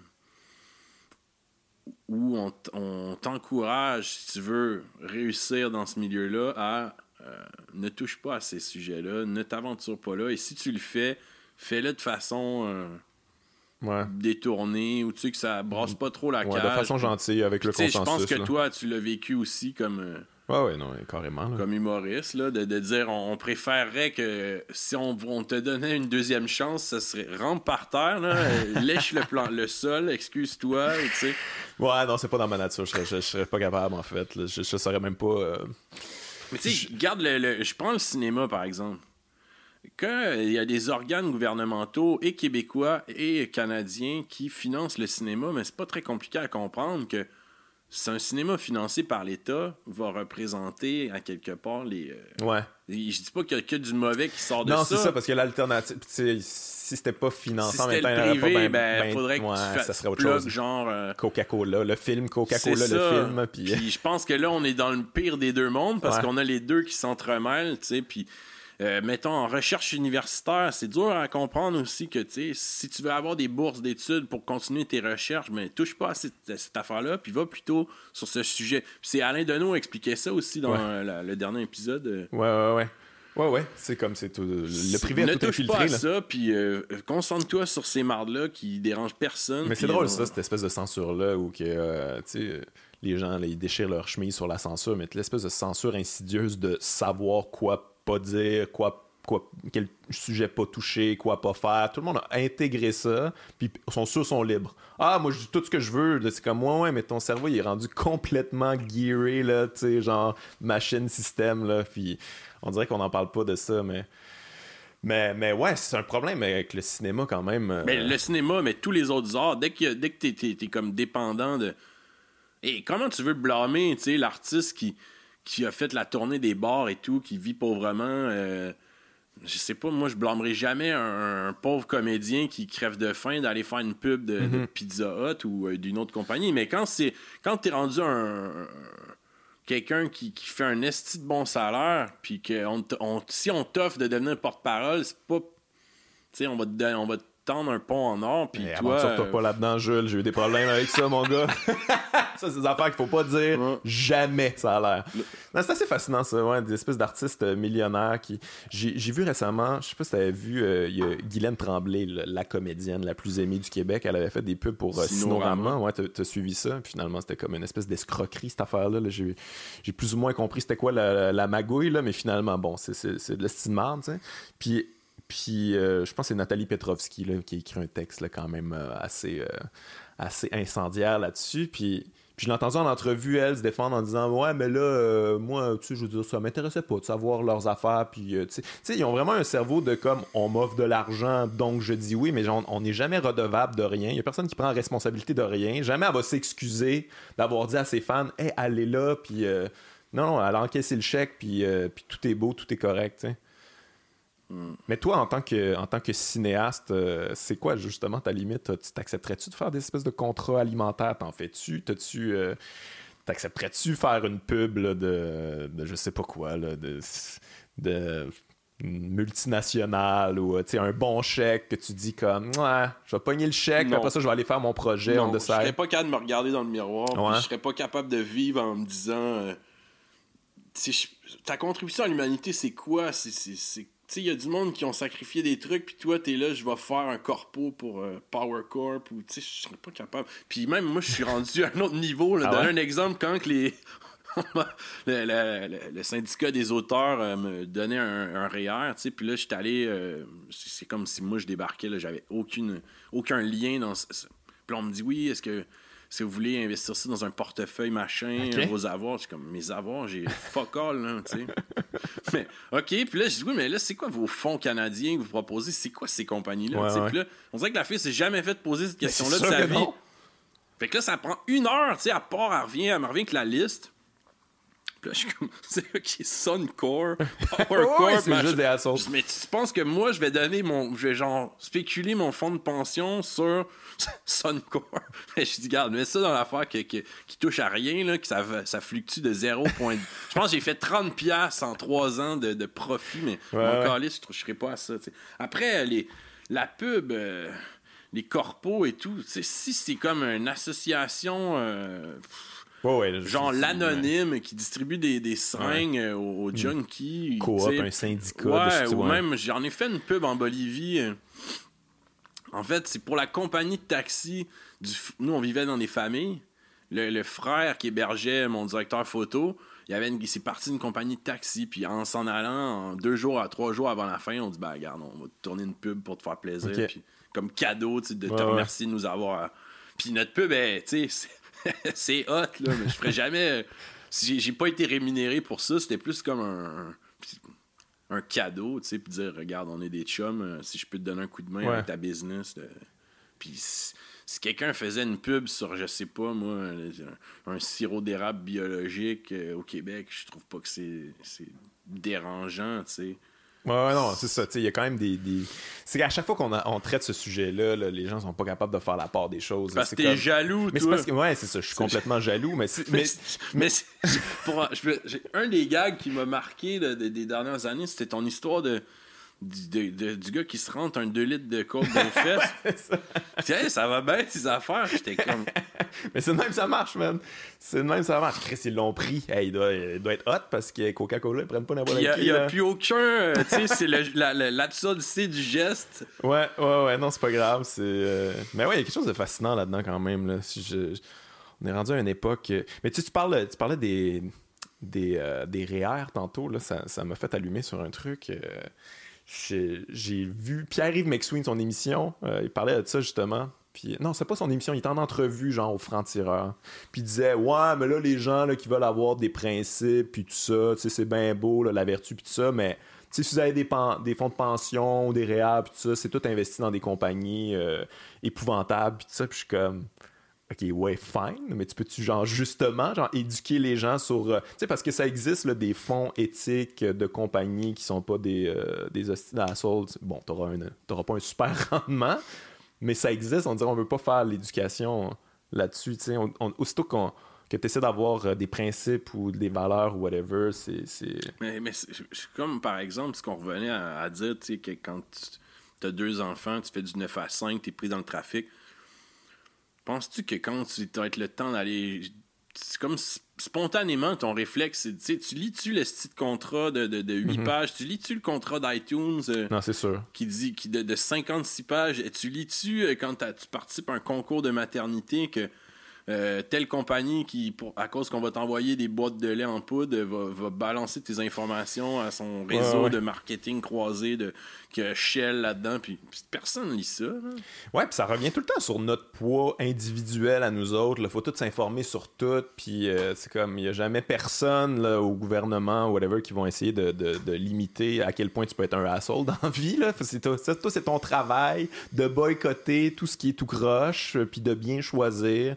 C'est comme la vision consommateur. C'est dur, là, parce que Chris, euh, tu sais, tu peux pas être pur euh, sur chaque choix de ben consommation. sais ton yogourt, ok, mettons que tu fais un effort sur telle affaire, mais tout vient te rattraper. Tes vêtements, euh, j'aimerais bien avoir euh, des vêtements de, des étoffes du pays, mais Chris, euh, ou, manger bio, mais si je fais ça, man. T'as pas les moyens, ouais. Ben non. c'est rare d'avoir les moyens. En fait, ça, ça devient un privilège de classe, là, de bourgeois. Ouais, moi, tout est cool, tout est clean. fait que Même par exemple, quelqu'un qui voudrait dire, ah, moi, j'ai une auto électrique. Puis, ouais. Mais c'est ça, Alain Denis aussi, on parlait à propos des mines et des, du lithium, et etc. Ouais, ouais, c'est épouvantable. Euh, ça me fait penser, euh, il me semble que j'avais lu ça quelque part. Il y avait une conversation entre ton père puis Lozon, je pense, qui parlait de pub. Ça, ça dit-tu quelque chose? mais c'est un télé. Euh, un, télé. Un radio-roman. Ah ouais? Ok. Ouais, ouais. Ok. C'était quoi ça? C'était. Il avait fait un. C'est mon père qui avait écrit ça. Ça se passait à un comédien, un réal qui fait pas de pub, puis un réal qui en fait. Puis il, avait... il s'est inspiré de Lozon. Je connais pas tous les détails. C'était un de ses amis ou... Ouais, ouais. c'est des bons amis. Mais Lozon, lui, faisait de la pub à côté. Puis il disait, mais t'es niaiseux, avec tes principes. Parce qu'il dit, moi, il dit, en plus, pour une fois qu'on a des conditions de travail euh, de, de, de, feu, tu sais, puis moi, je leur charge le plus gros prix possible. Je fais ma crise de vedette, puis ils rampent à mes pieds, tu sais. mais ce qui est quand même... Il y a quand même un point là-dessus, là, où il a décidé comme... moi. ouais, mais mon père, lui, disait, ben, en même temps, tu sais quoi, je trouve que tes contrats de pub déteignent sur ton cinéma, tu sais. Les techniques que tu utilises pour faire un, un close-up sur la dinde congelée, mais... ça, c'est très drôle. Mais, euh, mais, mais je sais pas si je me trompe, mais je pense que Lozon, tu lui a fait deux, deux gros films, là, Un Zou la nuit puis euh, Léolo. Puis après ça, il a un peu arrêté. Puis c'est comme concentré là-dessus. Il, a fait fuck that. On est nous, tout le monde s'en crise de mes films artistiques. fait que, let's go. C'est quoi les Moi, je vais, je vais faire euh, un commercial. Puis je peux vivre pendant six mois sur ça. Puis je vais aller à la chasse à la place. Puis je vais aller. Ouais, ouais, ouais. Je vais, je vais, m'acheter des bébelles. M'avoir. Le système de financement du cinéma est, est super aride. C'est super c'est pas euh, c'est pas vivable. C'est comme t'as-tu le goût de, de... puis on, les gens sont pas tous euh, des Xavier Dolan euh, que on tu proposes ton idée est financée tu tournes il sort un an et demi plus tard là. Il y a du monde mettons les Louis Bélanger et compagnie les même les documentaristes tu fais un film tous les six ans Bernard Raymond ouais. tu déposes ton idée, il y a des petits bureaucrates qui te disent Ah, c'est ça, rajoute donc ça. Moi, j'en ai jasé ici avec euh, Adib Al-Khalidi qui, qui, bon, qui a tourné son premier film, finalement socio-financé, mais il a tourné un court-métrage, puis il avait tout rempli des documents. Il était comme, j'ai jamais vu ça, c'est épouvantable, c'est chiant, il faut que tu intellectualises tout, il n'y a aucune place à l'instinct, euh, l'interprétation, il faut que tout soit documenté, ça a l'air euh, ultra chiant. Mais on parle de Lozon, toi, ton père a fait le choix carrément inverse, là il a décidé de. On n'y va pas là-dedans, puis. Euh, mais je me demandais, ça tu été un peu romancé tout ça? À quel point c'était, tu le sentais-tu, toi, genre, les sacrifices quand tu étais jeune, quand tu grandi, ou c'est comme quelque chose. Mais mon père, c'est pas quelqu'un qui est très consommateur. Hein. c'est quelqu'un qui est, qui est bricoleur, puis que, tu sais, la maison de campagne, il l'avait acheté à l'époque 13 000. C'était comme une ruine complète, puis il l'a retapé avec des matériaux de pauvres. Puis... 13 000 à quelle époque? 177. Ok, mais, ouais, mais quand même. Mais tu sais, je veux dire, c'est tous des trucs bricolés, là, puis il ah, ramassait, il voyait des troncs d'arbres dans le fossé. Si je vais ramasser, puis je vais chauffer avec ça pendant trois semaines. Puis euh, tout était de même. Tu sais, consommer, c'est pas, euh, ça le faisait pas plaisir. Il y a tout le temps des vieux chars. Euh, fait le sacrifice, je pense que c'était plus de se dire, moi, je suis conséquent avec ce que je veux, je pourrais pas. Euh, faire des pubs pour euh, Petro-Canada en même temps que d'essayer de combattre ça de l'autre côté. Ouais, ouais, Je préfère vivre dans un 4,5 dans le centre-sud. euh, puis, euh, la seule fois qu'il a fait de l'argent dans sa vie, c'est quand il a fait Elvis Gratton 2. Ah ouais, c'est le 2. Ouais, Même pas le 3. pro- Le 3, non. Le 3, il me semble que. Non, c'était de base. Le 2, en fait, il s'était négocié une clause euh, qui, qui était très rare de dire euh, je veux un pourcentage des recettes. Ok. Ça, ok. ça, ça se faisait pas vraiment. Ah, mais ouais. tu gardes moi. euh, c'est ça que le monde euh, veut ça. Moi, je serais- un deuxième. pas- Puis Octobre, il avait même investi une partie de son salaire pour le, le tournoi. Ouais, là, je vais pas être le dernier niaiseux de la gang qui recevra pas une scène. Tu comprends? Là, genre. Ouais. Puis euh, c'est vrai, des fois, le Real, tu penses que c'est super glorieux, tu sais, mais euh, sur certains trucs, le Real, le, le technicien, tu sais, lui, il Il- enchaîne les projets et tout. Toi, tu le portes pendant six ans, tu fais ton salaire, mais quand tu, tu l'échelonnes sur le, le temps que t'as mis là-dessus, t'es vraiment là. le cave. C'est toi avec l'idée, mais t'es C'est le toi qui pauvre- as fait vivre tout le pauvre monde. auteur, là, tu sais, que tout le monde méprise. Puis que... Ouais, ouais. Mais ouais, ça a l'air compliqué, le financer. euh, C'est pas très agréable non plus. Tu sais, je pense qu'on a plus de fun à, à faire des projets guérilla parce qu'au moins t'es en toute liberté. Puis tu te dis, il n'y a, pas un esti de, de, de fonctionnaire qui va dire Ah ouais, mais on aimerait Ouais, ça enlève ça, ça coupe ça. Ou on te le dit pas de même, on te dit retravaille-le, retravaille-le. Puis là, tu te dis Ouais, mais Chris, mon idée, moi, c'est ça. J'ai pas envie de- d'intégrer tes concepts. là. Ouais, ouais, ouais. Puis tout est qui de toute façon, tu sais. T'allais-tu sur les plateaux euh, de ton père quand t'étais jeune? C'est ça qui t'a inspiré à, à non, vouloir pas faire vraiment. ça? Puis non, lui, pas il voulait, tout, il jamais. voulait- il voulait pas que je fasse ça. Tu voulais pas être dans- que tu sois dans ses jambes? Non, il Ah, voulait il voulait pas pas que je fasse du cinéma. Ah Il a ouais? dit, tu vas te faire chier, Ouais, fais pas ben ça. oui. Mais tu sais, quand t'es jeune, à un moment donné, t'es têtu, puis tu dis, ouais, ben moi, j'ai le goût d'essayer pareil. Puis euh, moi, j'étais allé. Octobre, j'avais joué dans Octobre, un petit rôle. là. Ah ouais? Ouais. Le petit gars qui check pas le rôle se frappait avec la brique. là. Ah ouais? C'était toi, ça? Je savais pas. Euh, 15 février, Elvis Craton 2, j'étais allé. euh, Mais euh, non, c'est pas, tu sais. C'est pas tant que je trouvais ça. euh, C'était juste. En fait, je sais pas. ça le cinéma m'intéresse, mais le cinéma n'est pas tout. là. Si j'étais capable de gagner ma vie à, à écrire des livres, peut-être que je. Ouais, ouais. Mais la vidéo, ça me fait, un peu moins ça me fait triper parce que t'as une idée, t'es capable de la concrétiser, de faire vivre des émotions fortes aux gens, puis de, de passer un message, puis tu sais, c'est- ça a un rayonnement, c'est comme un, un média qui, qui en associe euh, plusieurs arts, fait que c'est quand Ah, le même... cinéma, c'est extrêmement puissant. Là. Tout le monde, c'est le- accessible à tout le monde. Le cinéma, mais même la vidéo aujourd'hui, c'est un art qui est... Des fois, ton, ton, t'as une idée, tu la, tu la tournes pis tu- sans être devant ta webcam, puis dire salut. tu sais, tu peux euh, jouer, faire du montage, puis faire quelque chose qui, en une semaine, va avoir plus d'impact que quelqu'un qui a travaillé six ans sur son long métrage. Ah, mais ça, c'est vrai. Avec Internet, maintenant, là, c'est comme... euh, c'est extrêmement puissant. Mais toi, tu penses tu, tu penses que tu dois faire ça toute, sa- toute, toute ta vie ou euh, t'as-tu... euh, tu- C'est une vocation pour toi ou t'as comme éventuellement d'autres projets? T'as-tu des... T'as-tu un, t'as un plan B? Ou, Mais pour l'instant, là, je te, là, je te- dis pas, jamais un film comme Le Che, par exemple, me fera vivre. là. Ouais, ben c'est ça, ça je me demande en fait. Là, comme c'est difficile de, de faire aboutir des projets, c'est beaucoup de temps, c'est beaucoup d'investissement personnel de ton temps. Là. À un moment donné. euh, Mais je pense que de plus en plus, je vais me détacher du cinéma.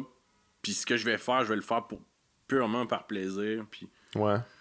puis euh, tu sais, je, je pense qu'il y a, quelqu'un qui maîtrise les, les médiums du cinéma, de la vidéo, qui est capable de tourner, qui est capable de monter, qui est capable de faire un peu de tout, d'écrire. Je pense que le- le- le- l'Internet nous, nous ouvre des portes que- qui n'étaient pas ouvertes aux cinéastes. euh, que, je- les trucs de tabloïd, par exemple. Que Ouais, fais, ouais, c'est vrai, tu, tu fais ça maintenant. C'est bien plaisant à faire. C'est bien quoi le mandat de tabloïd euh, Ça exactement? n'a jamais été super clair. Pas clair? On, on propose des idées, puis euh, ils, passent, puis euh, J'ai l'impression que c'est une espèce de. C'est comme des faits divers de qualité, là, genre des faits divers ultra intéressants. Je pense en que c'est c'était un peu de s'inscrire dans la, la veine des Vice et des des trucs comme plus jeunes qu'on où on a le temps de, de- de tabler sur quelque chose, pas juste un reportage qui va passer aux nouvelles deux minutes, qui fait, Ouais. on a le temps, on peut mettre un peu de temps, on peut. euh, Est-ce que c'est toi qui choisis euh, les, les sujets, les idées? Ah ouais, t'as une Mm. liberté totale, t'as pas eu de. de refus à date. Puis, euh, Ben, en même temps, on me fait confiance. Ouais. J'ai fait mes preuves quand même. Puis j'arrive avec une idée. euh, L'affaire, mettons, sur Bull, le, le fabricant de canons. Je sais pas si t'as- Je l'ai pas vu, ça, non? Bah ça, tu sais, ça fait longtemps que je voulais le faire, puis euh, je l'ai proposé, puis ça a été un peu long à concrétiser, puis finalement, tu sais, c'était comme... Moi, c'est l'affaire que je suis le plus fier dans la Explique dernière donc, année. c'est quoi le. Ben, Gérald Bull, c'était un, un spécialiste en balistique de McGill qui voulait envoyer un satellite dans en orbite avec un canon Ok. dans les années 60. Ok. Puis, euh, Mais pourquoi? parce que lui, en fait, il avait été fasciné par Jules Verne, puis des trucs de l'espace, Ouais. puis c'était comme un, un génie de la balistique, puis il, se dit, moi... Puis en fait, son idée aurait fonctionné. La- la- L'armée, euh, le, le gouvernement canadien, les Américains, tout le monde a embarqué, ils finançaient ses recherches, euh, puis... euh, à un moment donné, je pense que la NASA, si il avait réussi, pense que la NASA aurait comme été un peu fâchée parce qu'il arrivait, il serait arrivé à tirer des satellites dans l'espace à moindre coût. Fait que la NASA aurait peut-être vu ses budgets. euh. Ok. Bref. Euh, à un moment donné, on a, on- il a fini par y couper les vives de ses recherches. Et puis, euh, lui, il il avait une entreprise de, de recherche spatiale dans les cantons de l'Est. Un petit bled miteux qui- Ok. qui- que je connais. Puis. fait que là, il s'est dit bon, ben moi, j'ai une expertise en balistique. Pour continuer à faire vivre les- les- les- mon entreprise, mon monde, je vais vendre mes- mes- mes- ma- mon génie à des, des trucs militaires. Puis ça a continué comme ça. Puis à un moment donné, la CIA lui a dit euh, Est-ce que tu pourrais euh, vendre, tes tec- vendre tes- tes- ton expertise à l'Afrique du Sud pendant l'apartheid? Ok. Fuck. pour contre les communistes en Angola. Et donc, lui a fait ça. Finalement, quand le- le- le- c'était contre l'embargo de l'ONU, quand la- la- ça a sorti, ben, la CIA s'est comme lavé les mains de tout ça en disant Ouais, ouais, c'est juste lui. euh, on- Son Fait que- idée. fait que là, lui, il se retrouve à avoir été l'idiot utile. il Oh était en God. tabarnak, il est emprisonné. Il revient, Ah ouais, il, il revient au Canada. On lui retire sa citoyenneté canadienne. Et là, il, retiré sa Ouais, citoyenneté. Ok, ça a un Canadien, c'était un Canadien anglais. Puis, euh, finalement, il se retrouve à continuer de travailler euh, dans le domaine de la balistique en Europe. Puis il vend un- son idée à Saddam Hussein de tirer, construire un gigantesque canon pour tirer un satellite. Puis là, ben, il meurt assassiné en Belgique. Ok. À l'époque, on a dit que c'était le Mossad. Ok. Puis euh, il y a d'autres théories qui disent que ça serait la CIA ou les services secrets anglais.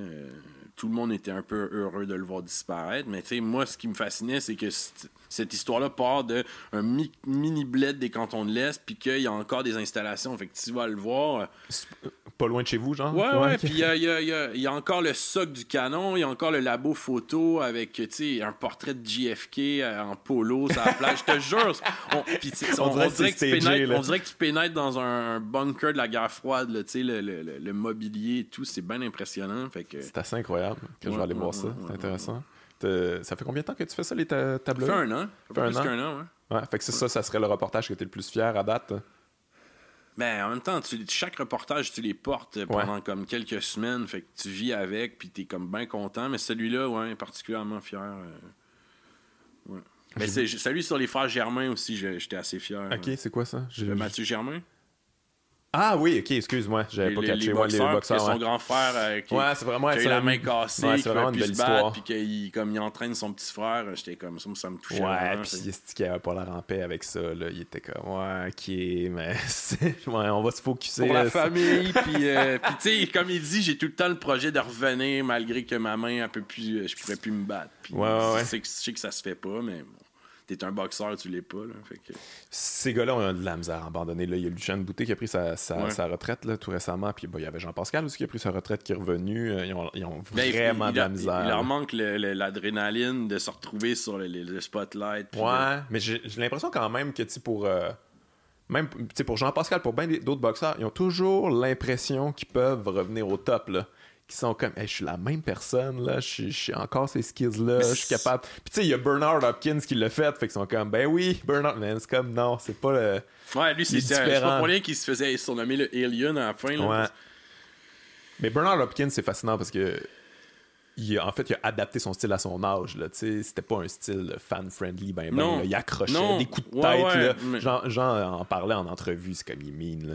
Il donne des petits coups en dessous de la ceinture quand l'arbitre est de l'autre bord. Mais quand tu connais son histoire, tu sais, Ah, qui c'est dit été le gars qui a été champion de, de- de- du réseau carcéral de, la Pennsylvanie, du- de l'endroit le plus tough au monde, Ouais. champion de ça. Après ça, amener les au boxeur, tu sais, je vais. Puis lui, à son premier combat, il a perdu. Ouais. tu sais. Ouais, il a perdu là, tu sais, quand il, il a viré pro, il est sorti de prison, perd. Fait comme non, ça se passera pas de Ouais, même. ouais, ouais. Il est devenu. euh, je pense qu'il y a encore le record là, de, de- de défense de, des Ouais, 160 puis il y livres. a le record de- du plus vieux champion du monde aussi. Ah, ça, je pense pas que ça sera jamais. euh, Je, je me rappelle pas c'est quand. Le plus vieux qui a été champion, c'est quelque chose. Je pense qu'il y avait 50. C'est Hopkins? Ouais, ouais, c'est ça, mais il y avait 50. Avant ça, il y avait Archie Moore qui a été comme longtemps champion. Puis je pense qu'il y a Foreman aussi qui, a- Ouais. qui est Ouais. devenu champion à 48 ans. Euh, non, c'est pas 48, c'est quand même euh, pas si vieux que ça. C'était genre euh, 43, 44. Puis, euh, en fait, le soir que Bernard Hopkins a battu Jean-Pascal, il y avait 46. Puis c'est ça, ça a été le record. C'est ce soir-là qu'il a eu le record. Puis après ça, il a, il continué à être champion jusqu'à 50, Ouais, ouais, ouais. 50, 51, je suis plus sûr. Là. Man, c'est de... Mais il dit en plus, après son combat avec Jean-Pascal, il dit là, je me sens comme si j'avais comme 75 ans. ça doit être rough, ça doit Ouais, être raide. ouais, Ouais, mais il était- Moi, j'étais là ce soir-là, man. Il était Quand il l'a complètement battu, hallucinant. Ouais, moi aussi. Il a là? fait ses Ah push-ups. Oui, mais on capotait. Puis j'étais comme, tu sais, les gens le huaient. Puis ça, puis j'étais comme, non, non, vous réalisez pas ce que vous voyez en ce moment-là. Puis moi, autant j'aimais Jean-Pascal, mais Hopkins, je le suivais depuis longtemps. Fait que, tu sais, je- sans dire que je prenais pour lui, euh, j'étais comme. On vit un moment d'histoire, puis Ouais. s'il devient champion, euh, wow. Ouais, je l'ai vécu pareil aussi. Ouais, J'étais comme, non, c'est correct. Dans les beaux combats qu'on a vus euh, au Québec, euh, j'aurais bien aimé voir le Archie Moore, Yvon Durel. là, qui était- Ouais, ouais, ça, ouais. Ça, aimé ça. Il paraît que c'était comme un moment vraiment spécial. là. Il y a Tout quoi qui a failli le knocker. Puis, Ouais, euh, ouais, il est allé envoyé au tapis, genre. euh, Trois fois, je pense. Ouais, Ouais, ouais. ouais. Il était vraiment sur le bord. Puis Archie Moore, il est pas, il est, il est pas tuable. Puis j'aurais bien aimé aussi voir euh, Duran Leonard à Montréal. Tu sais, ça, c'est comme les grands combats internationaux. Que, Ouais, ouais, ouais. Puis- Mais moi, t'es un fan de boxe, toi de, de- Ouais, on, en jase de temps en temps. Mais Puriste, même. euh. Ah, un peu. Ouais, toi, tu veux savoir du MMA. Ah, mais quand même, man. J'enlève rien, là. Georges a pris sa retraite. Ah, Puis, tu sais, pour vrai, j'en jasais euh, avec du monde. Puis, tu sais, je lisais là, quand il prenait sa retraite. Moi, je suis bien au courant de. Tu sais, je vais sur tous les sites là, de MMA. Puis, ça. Puis, je pense que c'est peut-être le plus grand ambassadeur du Québec. Niveau sportif, c'est le plus grand de. tu sais, pour- Ouais, Peut-être de tous les temps. C'est sûr que c'est trippant de voir un Québécois être au sommet de, de ce, ce sport-là. Puis Mais c'est le meilleur de tous les temps. Il est, il est respectueux. Ouais. Il, est, il est toujours dans, le, dans, dans, dans le- le- la philosophie de, des Ouais, arts martiaux. De, on- il, essa- il essaie de se trouver lui-même au travers de tout ça. C'est pas un Ah non, idiot. j'enlève rien. C'est juste que j'aime pas ça, regarder du UFC. Il y a- il y a des affaires que j'aime pas. Qu'est-ce que t'aimes pas? Trop violent? Trop... euh, C'est pas trop violent, mais j'aime pas quand la personne tombe par terre. Je trouve qu'il y a ce moment-là de. Pas, pas tombe par terre, genre, OK, on fait du grappling, je sais pas trop. Puis, tu sais, les gens qui les gens qui font, mettons, du jujitsu, puis qui sont capables de voir les technicalités de tout ça, Ouais. moi, je les vois pas. Mais quand quelqu'un se fait knocker, mettons, puis qui tombe, puis que l'autre a à peu près 3-4 secondes avant que l'arbitre intervienne pour aller en donner une coupe de shot du coude ou de. Ça, ça me ça m'a toujours euh, déplu. Mais c'est quoi, man? On réalise que finalement, c'est moins dangereux, ça. C'est fou, pareil. C'est moins dangereux parce que souvent, en, en MMA, le gars, il tombe justement. Puis euh, peut-être qu'il va avoir le temps d'y donner un coup ou deux avant que l'arbitre arrête, mais la, commotion est faite. Tandis qu'en En en boxe, boxe, tu tu te peux te relever, là, t'es là, Ah, ok, ouais, je vais me replacer. Ouais, je dis pas que je la boxe c'est plus. euh, Adonis Stevenson, euh, Ben ouais. c'est une histoire absolument tragique, puis il y en a plein d'histoires Mhm. de même en boxe. Non, non, je te dis pas que c'est sain pour le, le- le cerveau, là, ni que ça fait très gladiateur, mais Ouais. euh, je, je préfère regarder la boxe que les, les combats ultimes. Ah, puis on est, on est servi au Québec quand même. Là. Tu, sais, tu parlais des euh, Mathieu Germain qui est encore. euh, mais en fait, il y, a- c'est- il y a eu une nulle euh, Ouais, ouais, récemment. mais moi je pense que c'est un des plus beaux espoirs. euh, Ouais? Ouais, ouais. Ouais, ok. Ben, je, ben, moi, je- C'est pas quelqu'un qui a des, des capacités athlétiques incroyables, mais au niveau, puis c'est, je suis pas le seul à le dire, là, au niveau de, boxing IQ, comme on dit, là, Ouais. il est- il est- puis c'est un grinder. Là. Il veut, puis il travaille fort, puis tout ça. Un- Je trouvais ça le fun quand il dit, tu sais, il dit, moi jamais j'accepterais que mes filles viennent me voir boxer, Ah comme- ouais? Et c'est. Il est en cool, ce gars-là, en plus. Moi, Ouais, je ouais, m'entraînais. ouais. Non, non, un c'est dans les beaux au espoirs, des- enfin. Des gens comme Steven Butler puis euh, Germain, c'était des étoiles montantes. Il y en a beaucoup, là. Simon Keane aussi. euh, bon, là, il s'est fait knocker. Ouais. euh, il y avait David solide. Lemieux qui était comme vraiment un. Ben, il s'est rendu loin, David. Là. Bon, Ben, il était champion du monde. Ouais, ouais, il était champion du monde. Mais ça, c'est. Moi, je respecte ça en Chris. Le gars est devenu champion du monde. Puis tout de pu. suite, il a dit G. Fuck that. Let's go, Triple G. Ouais, ouais. Puis il en a mangé toute une, là. Ouais, mais c'est parce que là, tu sais, puis son, son combat contre l'anglais aussi, tu le vois ses limites. C'est comme. Quand que la personne décide de boxer, puis de le tenir à distance, puis de boxer intelligemment, il, il Ouais. arrive pas à suivre. Ouais, ouais, j'étais là. Alors que quand tu le regardes, que l'autre accepte de rentrer dans son jeu, Là, là, il a l'air fait ses fort. Oh. Ouais, ouais, c'est assez incroyable. Puis il a l'air de rien. Tu sais, il a pas, je sais pas, mais comme physiquement, il t'évoque pas quelqu'un qui va, Ah, qui il va massif, mettre, là. qui va te mettre un coup au foie, puis tu vas tomber. Tu sais, il a l'air de. Mais il est rapide, il est massif, il fait Ouais, ouais. fort. Ouais, c'était, un- c'était vraiment plaisant de regarder ce gars-là. Moi, je connais un, gars qui est dans son équipe euh, d'entraîneurs, puis il- le problème avec David, finalement, c'est ses, ses mains. Il est en train de les détruire tellement qu'il fait fort. C'est tout genre, tout, est pogné en pain, là. Il faut, faut qu'il se fasse opérer, mais il, tu sais, il y a des combats, puis il faut qu'il gagne de l'argent, puis tout ça. Mhm. Fait que, euh, non, non, c'est comme, c'est une, machine, là. Mais ouais, on a une. Tu sais, au, au Québec, euh, je trouve que la boxe, euh, je trouve ça sous-estimé quand même. On a comme, on est focus, euh, on est focus hockey, puis on tripe juste là-dessus. Mais Chris, on a des estis de beaux athlètes, euh, puis on a une belle histoire. Je, je sais que toi, j'imagine avec ton père un peu, t'as, On allait voir Stéphane ça. Ouellette à l'époque, à, l'époque, en 97. là. Ouais. Ça, c'était la belle époque de la boxe locale. là. Ouais. Mais belle époque, je veux dire, il y a eu les Eddie Mello, il y a eu les, les Guitar ouais. Et tout, là, mais ça, c'était comme, c'était particulier, là, ça renaissait après des années un peu tristes, là, il y avait Lucas, Ouellette, euh, c'était super effervescent, les combats contre les Hilton. euh. Après ça, ça a pris une autre tangente, où que je, je déplore ça plutôt au niveau des fans, là, parce que euh, comme tu sais, tu le sais comment ça fonctionne quand on monte un boxeur local, euh, on y donne des, des de- adversaires. euh, pas Faire de- valoir, on dira.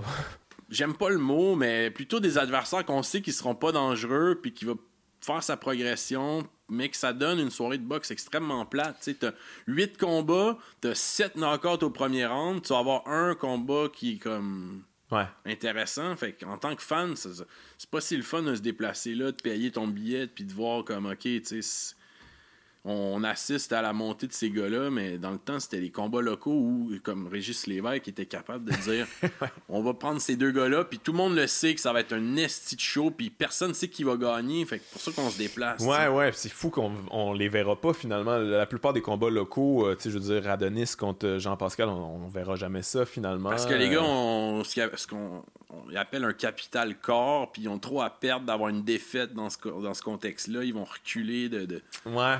De Mais deux ans, puis tu sais, ils calculent que ça sera de. En tout cas. Ah, il devrait pas penser comme ça parce que c'est comme. C'est ça qui attire les gens en fait. Là. Tu sais, Je veux dire, avoir un combat de championnat, c'est nice, mais contre quelqu'un que personne connaît au Québec, ils sont comme bon, on va aller voir ça. J'imagine que il- ça doit être bon, tu sais, mais il y a pas de- on n'est pas impliqué émotivement. C'est une autre façon de faire la promotion. Là. Ouais. Puis tu sais, euh, euh, quand Alvarez est devenu champion. Oh, euh, ouais, mais là, il l'a- il l'a perdu. Là, ouais, mais, ouais, mais le combat de. Ah, c'est que c'est beau. Moi, c'est mon plus beau moment de, man, de j'ai- boxe. c'est rare que je fais des paris sportifs, là, mais là j'avais joué à mise au jeu. Ah ouais, moi tout. J'avais mis KO. Puis j'avais dit un autre ésotérique, là, j'ai dit il va gagner par KO, genre entre le 7 puis le 9. là. Ah ouais. Fait que quand le premier punch est arrivé, mon gars, j'ai sauté, là. Je dis, aïe, aïe, je sais. Wow. Ah, puis. Personne s'attendait à ça, là, je veux dire, a pas un gros punch, là, il a un bon jab, techniquement, il est, vraiment, il est magnifique, là, mais... En fait, ce qui m'a ce qui m'a donné le goût de, me parier cette fois-là, c'est un, la cote, parce qu'il était vraiment négligé, puis deux, le reportage, je pense qu'il y avait un reportage de- un truc de Radio Can Sport, là, Ouais, genre vraiment 10, 15 bon. minutes, puis là, tu dis, OK, lui, il vit dans un, un et demi avec rien pantoute, tout pour envoyer à sa famille, Ouais. il les voit jamais. Puis Chris, OK. Là, la, je pense que c'est la première fois qu'il allait s'entraîner en Colombie, puis Ouais, là, il ouais. voyait sa famille, puis là, tu il Ouais, inspiré avec de là, ça. il t'avais l'air de dire, même si je perds mon argent, s'il mérite tellement que j'y crois. Là, Mais que- hein, mais hein. Mais t'as-tu, vu aussi euh, Oscar Rivas, là, qui est euh, l'autre Colombien? Ouais. Kaboom. Ouais, euh, Oscar, mais lui, lui aussi, c'est un beau talent. Ouais, c'est mais pas les un poids lourd. m'intéressent moins. Ouais, je comprends, mais. euh, Mais Je regarde pas souvent les poids lourds, je trouve ça plate, euh, c'est personnel. là. Ouais, mais c'était un bon combat quand même. Son dernier contre Brian Jennings, c'est comme un, un des tops, là, un des tops espoirs, qui a juste perdu contre euh, le champion. là. je pense que c'est Deontay Wilder qui l'a Mm. battu. Bref, c'est un gars, il est top. Là. Puis il- il Oscar Rivas, il se fait dominer tout le long. Dernier round, boom! Le kaboom est venu. Moi, en tout cas, moi, je. Je trouve ça vraiment cool, cette histoire-là. Puis on a de plus en plus là, des, des boxeurs qui viennent de l'extérieur euh, tenter leur chance ici. Euh, on a eu des Colombiens, là, il y a des Russes là, en ce moment. là. Ben ouais, mais c'est le pari aussi, des fois ils vont les chercher, euh, le pari d'aller chercher un Kazakh, puis de, de- Ouais. qui, qui, qui flamboie chez les amateurs, puis d'y donner sa chance, puis de faire en sorte que ah, ça va peut-être être un champion, fait qu'elles sont un retour sur investissement. Ouais, Arthur Beterbiev, ça s'est mal passé finalement, là, mais. Moi, j'avais, j'avais entendu l'histoire de Arthur Beterbiev qui arrive là, dans, dans, dans le gym, comme il parle pas la langue, genre, puis c'est, c'est un- c'est une machine, c'est un tueur. Puis là, ils le mettent en sparring, contre, puis il leur, il leur fait mal, genre, il les knock, puis là, les entraîneurs essaient de leur dire, comme, non, non, c'est juste, ça serait cool que tu te calmes, puis Tu- comme. tu massacres ben, pas moi- notre personnel. Sais, le genre. gars, il a juste une idée en tête. Ah ouais. Hey, on a bien gros parlé de boxe, euh, puis, euh, puis on a parlé aussi de ton père là, qui peu probablement introduit à la boxe, puis ça, mais euh, ça, c'est une question que je me posais en préparant mes trucs. C'est comme si c'est quelque chose qui te fait chier, là, comme toujours être ramené, que ça soit ramené dans la discussion par rapport à ton père. euh, tu sais, je veux dire, t'es, t'es- t'es le fils de ton père. Là, c'est- Pas vraiment. hein. Non, ça te dérange pas? Qu'est-ce que tu veux que je fasse? Ouais, non, je sais qu'il n'y a rien que tu peux faire, mais en même temps, tu sais, ça doit être tough. Là, de... Tu sais, je veux dire, ça a été quelqu'un d'extrêmement important pour bien des gens. Là. Puis j'imagine que tout le monde t'en parle tout le temps. Là. Et j'imagine que tout le monde avoir- doit avoir sa petite histoire. Ouais, euh, mais ça, je trouve pas que c'est déplaisant. Moi, ce que je trouve déplaisant, c'est quand on me présente comme étant euh, le fils de. Ouais, ouais, ouais. Ça, c'est plus euh, ordinaire. Pas nécessairement euh, j'arrive à la radio puis on me présente comme ça. Je, je connais leur game, ça me dérange Ouais. pas. Mais quand on me présente à un individu en disant voici. Ouais, ouais, c'est. Comme dire, euh, genre, mets-le sur un piédestal pour quelque chose qui a rien fait, là, puis vas-y, prosterne-toi. De... C'est vraiment bizarre comme. euh, Ouais, ouais, je comprends. Les gens qui me connaissent le font pas. Si Non, tu non, le c'est fais, puis c'est pour impressionner, mais c'est niaiseux, puis je pense que tu me connais pas assez, justement, pour. Ouais, je comprends, mais en même temps, tu sais, moi, je me mettais à ta place, c'est comme. C'est un deuil, là, tu sais, quand même. Puis c'est pas te le faire rappeler un peu tout le temps. J'imagine qu'à pas- un moment donné, non, ça te fait non, plus rien. pas ça. ou, euh, j'ai- ça- c- Ces affaires-là, ça m'appartient à moi, puis euh, c'est Ouais. c'est le deuil ou c'est. c'est- J'ai pas besoin. Ça, ça- Quand quelqu'un en parle, je vois pas ça comme merde, tu sais, arrêtez de me le rappeler. Je vois plus ça comme. Je mesure, genre, la grandeur du personnage Ouais. euh, public, mettons. Ouais, ça, ça, ça te flatte pour lui, genre. Ben ouais, je suis comme, tu sais, je- pense qu'il il serait content de voir que euh, ses idées, euh, autant il rejoignent un pêcheur de la Gaspésie qu'un peintre du Myland, qu'un Ouais, c'est la force. euh, syndicaliste de tu sais c'est fascinant puis euh, je me rappelle une des, une des affaires qui m'avait marqué c'était un gars qui avait montré son tatouage de sa face sur le c'est bras ça, man. là j'étais comme ok c'est- c'est ça m'étonnerait que tu vois quelqu'un avec un tatou de Denis Villeneuve ou de Xavier Dolan en tout cas je serais, je serais surpris il y a comme une passion euh, Ouais. de dire j'ai transcendé le cinéma j'ai transcendé tu sais c'est genre euh, Ah, il y en a pour qui c'est culte, là, que- Ouais, que- ouais. quasi- quasiment.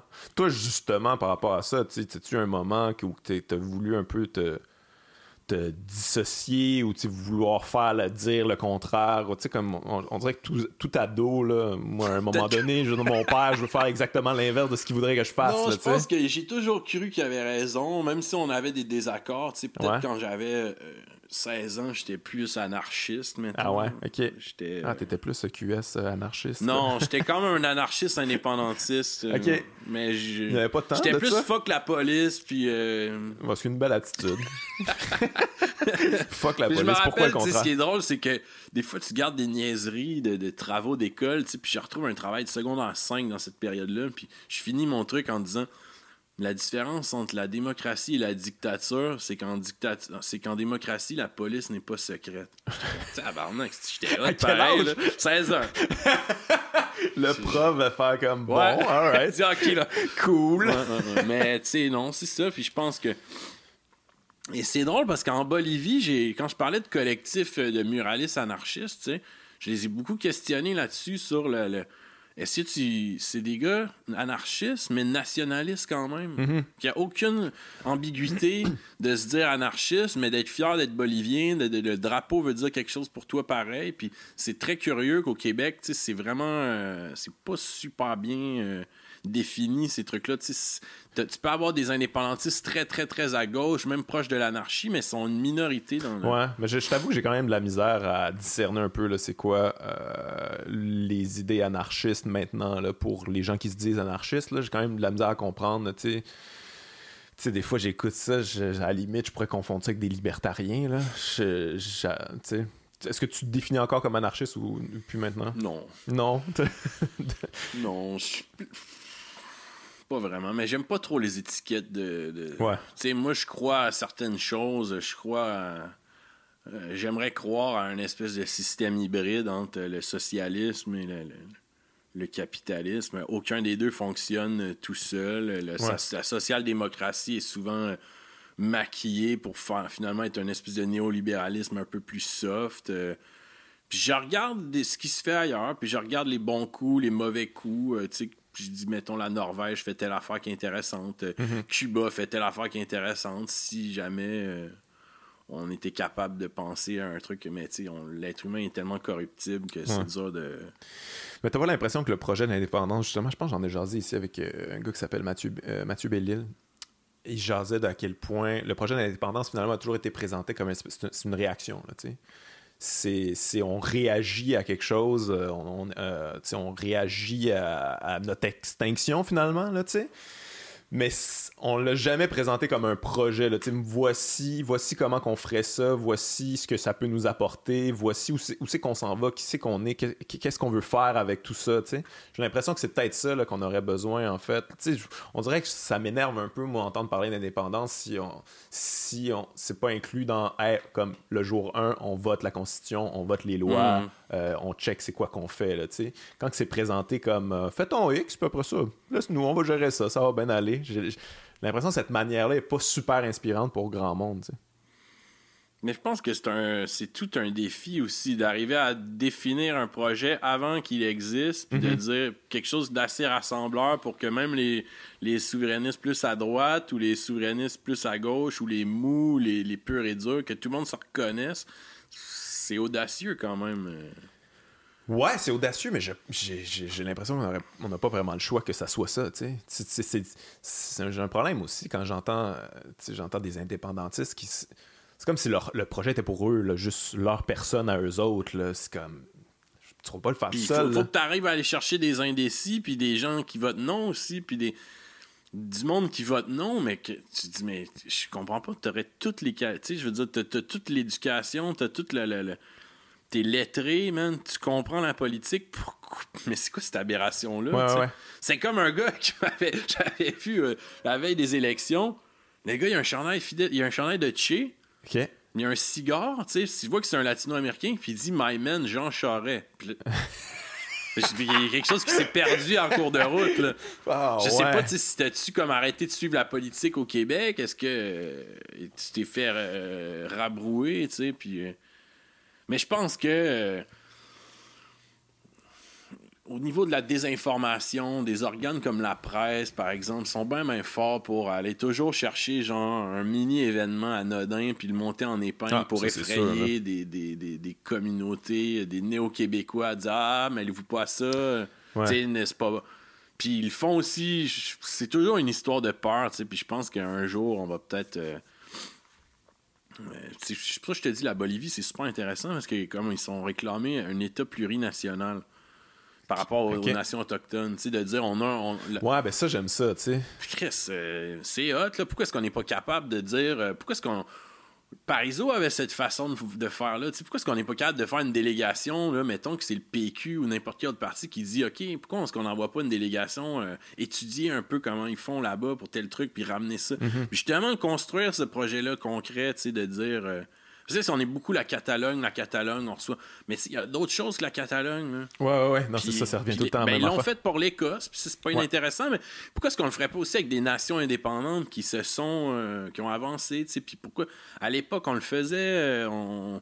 Tu sais, le FLQ avait des liens avec les Black Panthers, avait des liens avec l'Algérie. Euh, ça c'est un peu perdu, ça, puis on focus juste sur euh, les nations non souveraines européennes, puis seulement Catalogne, Écosse, tu sais, pourquoi pas la Corse? On semble un peu désespéré, en fait. Ouais, on semble désespéré, comme, vous, vous faites ça, mais qu'est-ce que vous faites, s'il vous plaît? Parce que nous, on est, on sait plus, là, on, on, on essayait, ça n'a pas, pas fonctionné. Mais... Euh, mais ouais, je, ben, je sais pas si euh, tu l'as vu, j'ai reçu ici euh, Ogden de, à la Claire ensemble. Lui, il, lui, il trippe, euh, tu sais, son, son nom de rapper, c'est Robert Nelson, trippe bien mm-hmm. gros patriote, Bas-Canada, tout ça. Mais moi, j'étais pas vraiment au courant d'à quel point, tu sais, lui, il essaie de ramener ça, cette idée-là des patriotes, d'une république, de tout le monde est inclus, incluant les Autochtones et tout ça.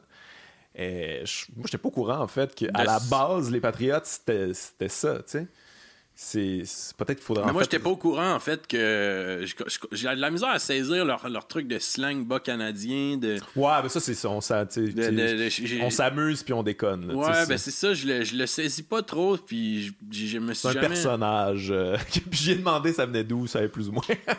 c'est un peu. Euh, Mais je disais, moi je voyais pas rien de politisé. Euh, je comprenais leur histoire avec le drapeau du Canada, couleur inversée, jaune, mauve, la feuille d'érable à l'envers. Mais moi j'aime pas particulièrement la musique de la classe ensemble. mais ça se traduit pas dans leur musique, de ce que je. Mais le personnage, le, la personne, ça, c'est ses opinions politiques à lui. Politisé, ouais, euh, ouais, qui, qui. Mais en fait, lui, euh, tu sais, c'est un. C'est un fils d'immigrant aussi. Fait que, lui, il. quoi, de serbe, genre euh, Ouais, c'est ça. ouais. Euh, Bosnie. Ah, ben. Ouais. J'espère que je l'ai pas insulté en disant le mauvais. Euh, ben, je, je, je, me rappelle plus. Mais, mais bref, lui, il, il, avait de la misère à se reconnaître dans cette espèce de projet euh, indépendantiste en ce moment. Là. Euh, puis sa manière de finalement de se connecter à ça, ça a été, il y a vu un documentaire sur Robert Nelson, puis tous les débuts, puis ça fait ah Chris, ça, ça me parle, ça, ça, ça, je me sens inclus là-dedans, puis je sens qu'il y, y, a quelque chose de quelque chose de fédérateur, de rassembleur au travers de tout ça. On dirait qu'il faudrait, faudrait revenir à ça un peu, je pense. Ben, c'est ça que ça prend. Parce que, tu sais, je pense que, de toute façon, euh, dans les dernières années, le, mouvement indépendantiste est pas plus bas que ce que les partis politiques euh, en font, tu sais. Je il y a un... Je pense qu'il y a une base, puis ça, on a tendance à l'oublier, tu sais, il y a une grosse base de sympathie qui tourne autour de 35-30%. ça, ça bouge pas. C'est énorme, là. C'est énorme. Les Écossais, là, quand euh, Sean Connery euh, faisait la promotion de ça, puis il était le seul esti sur la terre à en parler, Chris, c'était genre à 11% d'opinion favorable, puis ils sont rendus à, voter à 45. Fait que euh, c'était quelque chose sur, sur quoi t'appuyer, tu sais. Puis Lucien Bouchard, l'enfoiré, c'est un des, un des pires. Puis tout le monde, toutes les vrais indépendantistes le détestent parce que Chris, on était. en plus, qu'on s'est fait voler, tu sais, on est. Chris, donne l'autre coup d'accélérateur, laisse faire tes niaiseries de mais Lucien Bouchard a tout le temps été. Quand tu lis la bio de Parizeau, tu, dis, tu, vas, tu vas le, saisir à quel point c'est une ordure. Là, mais c'est mais c'était quoi c'était quoi l'idée de Lucien Bouchard? C'était pourquoi c'est c'est cette manière finalement de saboter ce momentum-là? Je sais pas. Tu, tu penses que c'est un vrai indépendantiste ou finalement c'est un crotté? Je veux dire, on le voit après là, aller dans des parties des démarrais puis. Euh, tu penses que c'est un infiltré? C'est pas euh, naïf de, le, mentionner. comme on a eu Claude Morin, je vois pas pourquoi. Mais ce qui est sûr, c'est que n'importe quel indépendantiste sensé, intelligent, aurait vu les résultats de 95 puis aurait eu le pouvoir après. Chris, euh, let's go, mon chum. Ah oui, si on était là, let's go, on continue. Sans sac. on est sur le bord. Là. ouais. Euh, ouais, j'allais, j'allais terminer là-dessus, mais c'est peut-être un peu, euh, peut-être un peu négatif notre affaire. Quoi, ça laisse, tu sais, Lucien Bouchard, l'ordure, ouais, c'est ça, c'est de Paris. Alors, euh, non, non, revenez-nous la semaine prochaine. On peut y aller avec une autre, euh, une dernière. Euh, ben, mais en fait, je pense que, tu sais, pour porter ces mouvements-là, ça prend justement, tu en parlais tantôt de d'artistes qui se commettent puis qui, puis qui, puis qui vont puis qui prennent la parole puis tout ça. J'ai vu que j'ai vu que tu as, pris connaissance du boxeur, on, revient à boxe là, Michael Colon, tu as, vu ça hein, qui lui est rentré sur une tune euh, pro euh, IRA. Ah go go. Ouais, tu connaissais ah pas Michael Colon? Pas du tout non. Ah, c'est écoute, c'est un, un guerrier là finalement, un vrai de vrai boxeur irlandais là, qui swing comme un, comme un crinqué. Puis, euh, puis c'est un gars qui, euh, qui, est beaucoup supporté par Conor McGregor, qui, euh, qui est le gars champion, ben, il est plus champion UFC, là, mais tu connais, là, qui, qui, s'est battu aussi contre, contre Floyd Mayweather. Puis, puis ouais, c'est un vrai de vrai Irlandais. Euh, badass. Puis, tu sais, j'ai l'impression qu'on a besoin de ça. On a besoin de figures, euh, tu sais, autant Absolument. nos sportifs, nos, Absolument. nos- nos cinéastes, euh, nos humoristes, euh, whatever, qui prennent la parole. Puis qui. euh, Mais tu sais, parce que c'est quelque chose qu'on a évoqué plus tôt, mais tout le système est fait en sorte, est fait de sorte que si tu fais ce move-là, tu te peintures dans un coin, puis ton financement, mettons au niveau euh, sportif amateur, tu sais, c'est comme les fédérations canadiennes, là, mettons que tu fais ton SMAT avec ton drapeau du Québec, mais que c'est Box Canada ou c'est tel organisme qui te supporte, là. Bonne chance pour le reste de ta carrière amateur, tu sais. Ouais, ouais. Quand t'es rendu chez les pros, un gars comme David Lemieux peut arriver avec le drapeau du Québec, puis, moi, j'ai senti sa fierté. Il a tout le temps dit. Il y en a d'autres, tu le sens que. Jean-Pascal aussi. Il y en a Jean-Pascal aussi. Il y en a d'autres, tu le sens que c'est un peu genre Yvon Michel qui leur crisse une fleur de lys sur le short en disant ce bon. Kazakh qui ne parle pas français, ça fait trois semaines qu'il est là, va, va atteindre le cœur des Québécois. n'a vas-y. jamais aucun intérêt pour, pour nous autres. Mais on le sent quand c'est on le sent quand c'est euh, quand c'est sincère, tu sais. Puis euh, la même chose des artistes, la même chose chez les sportifs. Prends les Olympiques, tu prends nos meilleurs sportifs là, qu'on pourrait faire rayonner sur la scène internationale, qui nous rendent fiers, qui Chris, ils performent, ils gagnent la médaille d'or, mais ils sont sous un drapeau d'emprunt. Fait que là, tu te retrouves à vouloir encourager le petit gars de Saint-Jérôme, mais il est comme Canadian, euh, full pin. là. Fait que peinturé. Ouais. c'est dur, tu sais, ben... Je regarde, si t'aimes les Olympiques, est moi je vais prendre pour les Slovaques, là, je vais prendre pour, je vais prendre pour J'avoue qu'il y a quelque chose. n'importe qui d'autre. Moi, là. man, le hockey, j'ai de la misère à prendre pour le Canada. Je, je suis incapable. Ben non, moi non plus. là. suis. N'importe qui d'autre. là. Je te dirais qu'une finale États-Unis-Canada, je, Ouais, je je regarderais même pas. Là, si- Ouais, je comprends. je, je go la République tchèque, go les Russes, go le- le- la Biélorussie, n'importe qui. Là.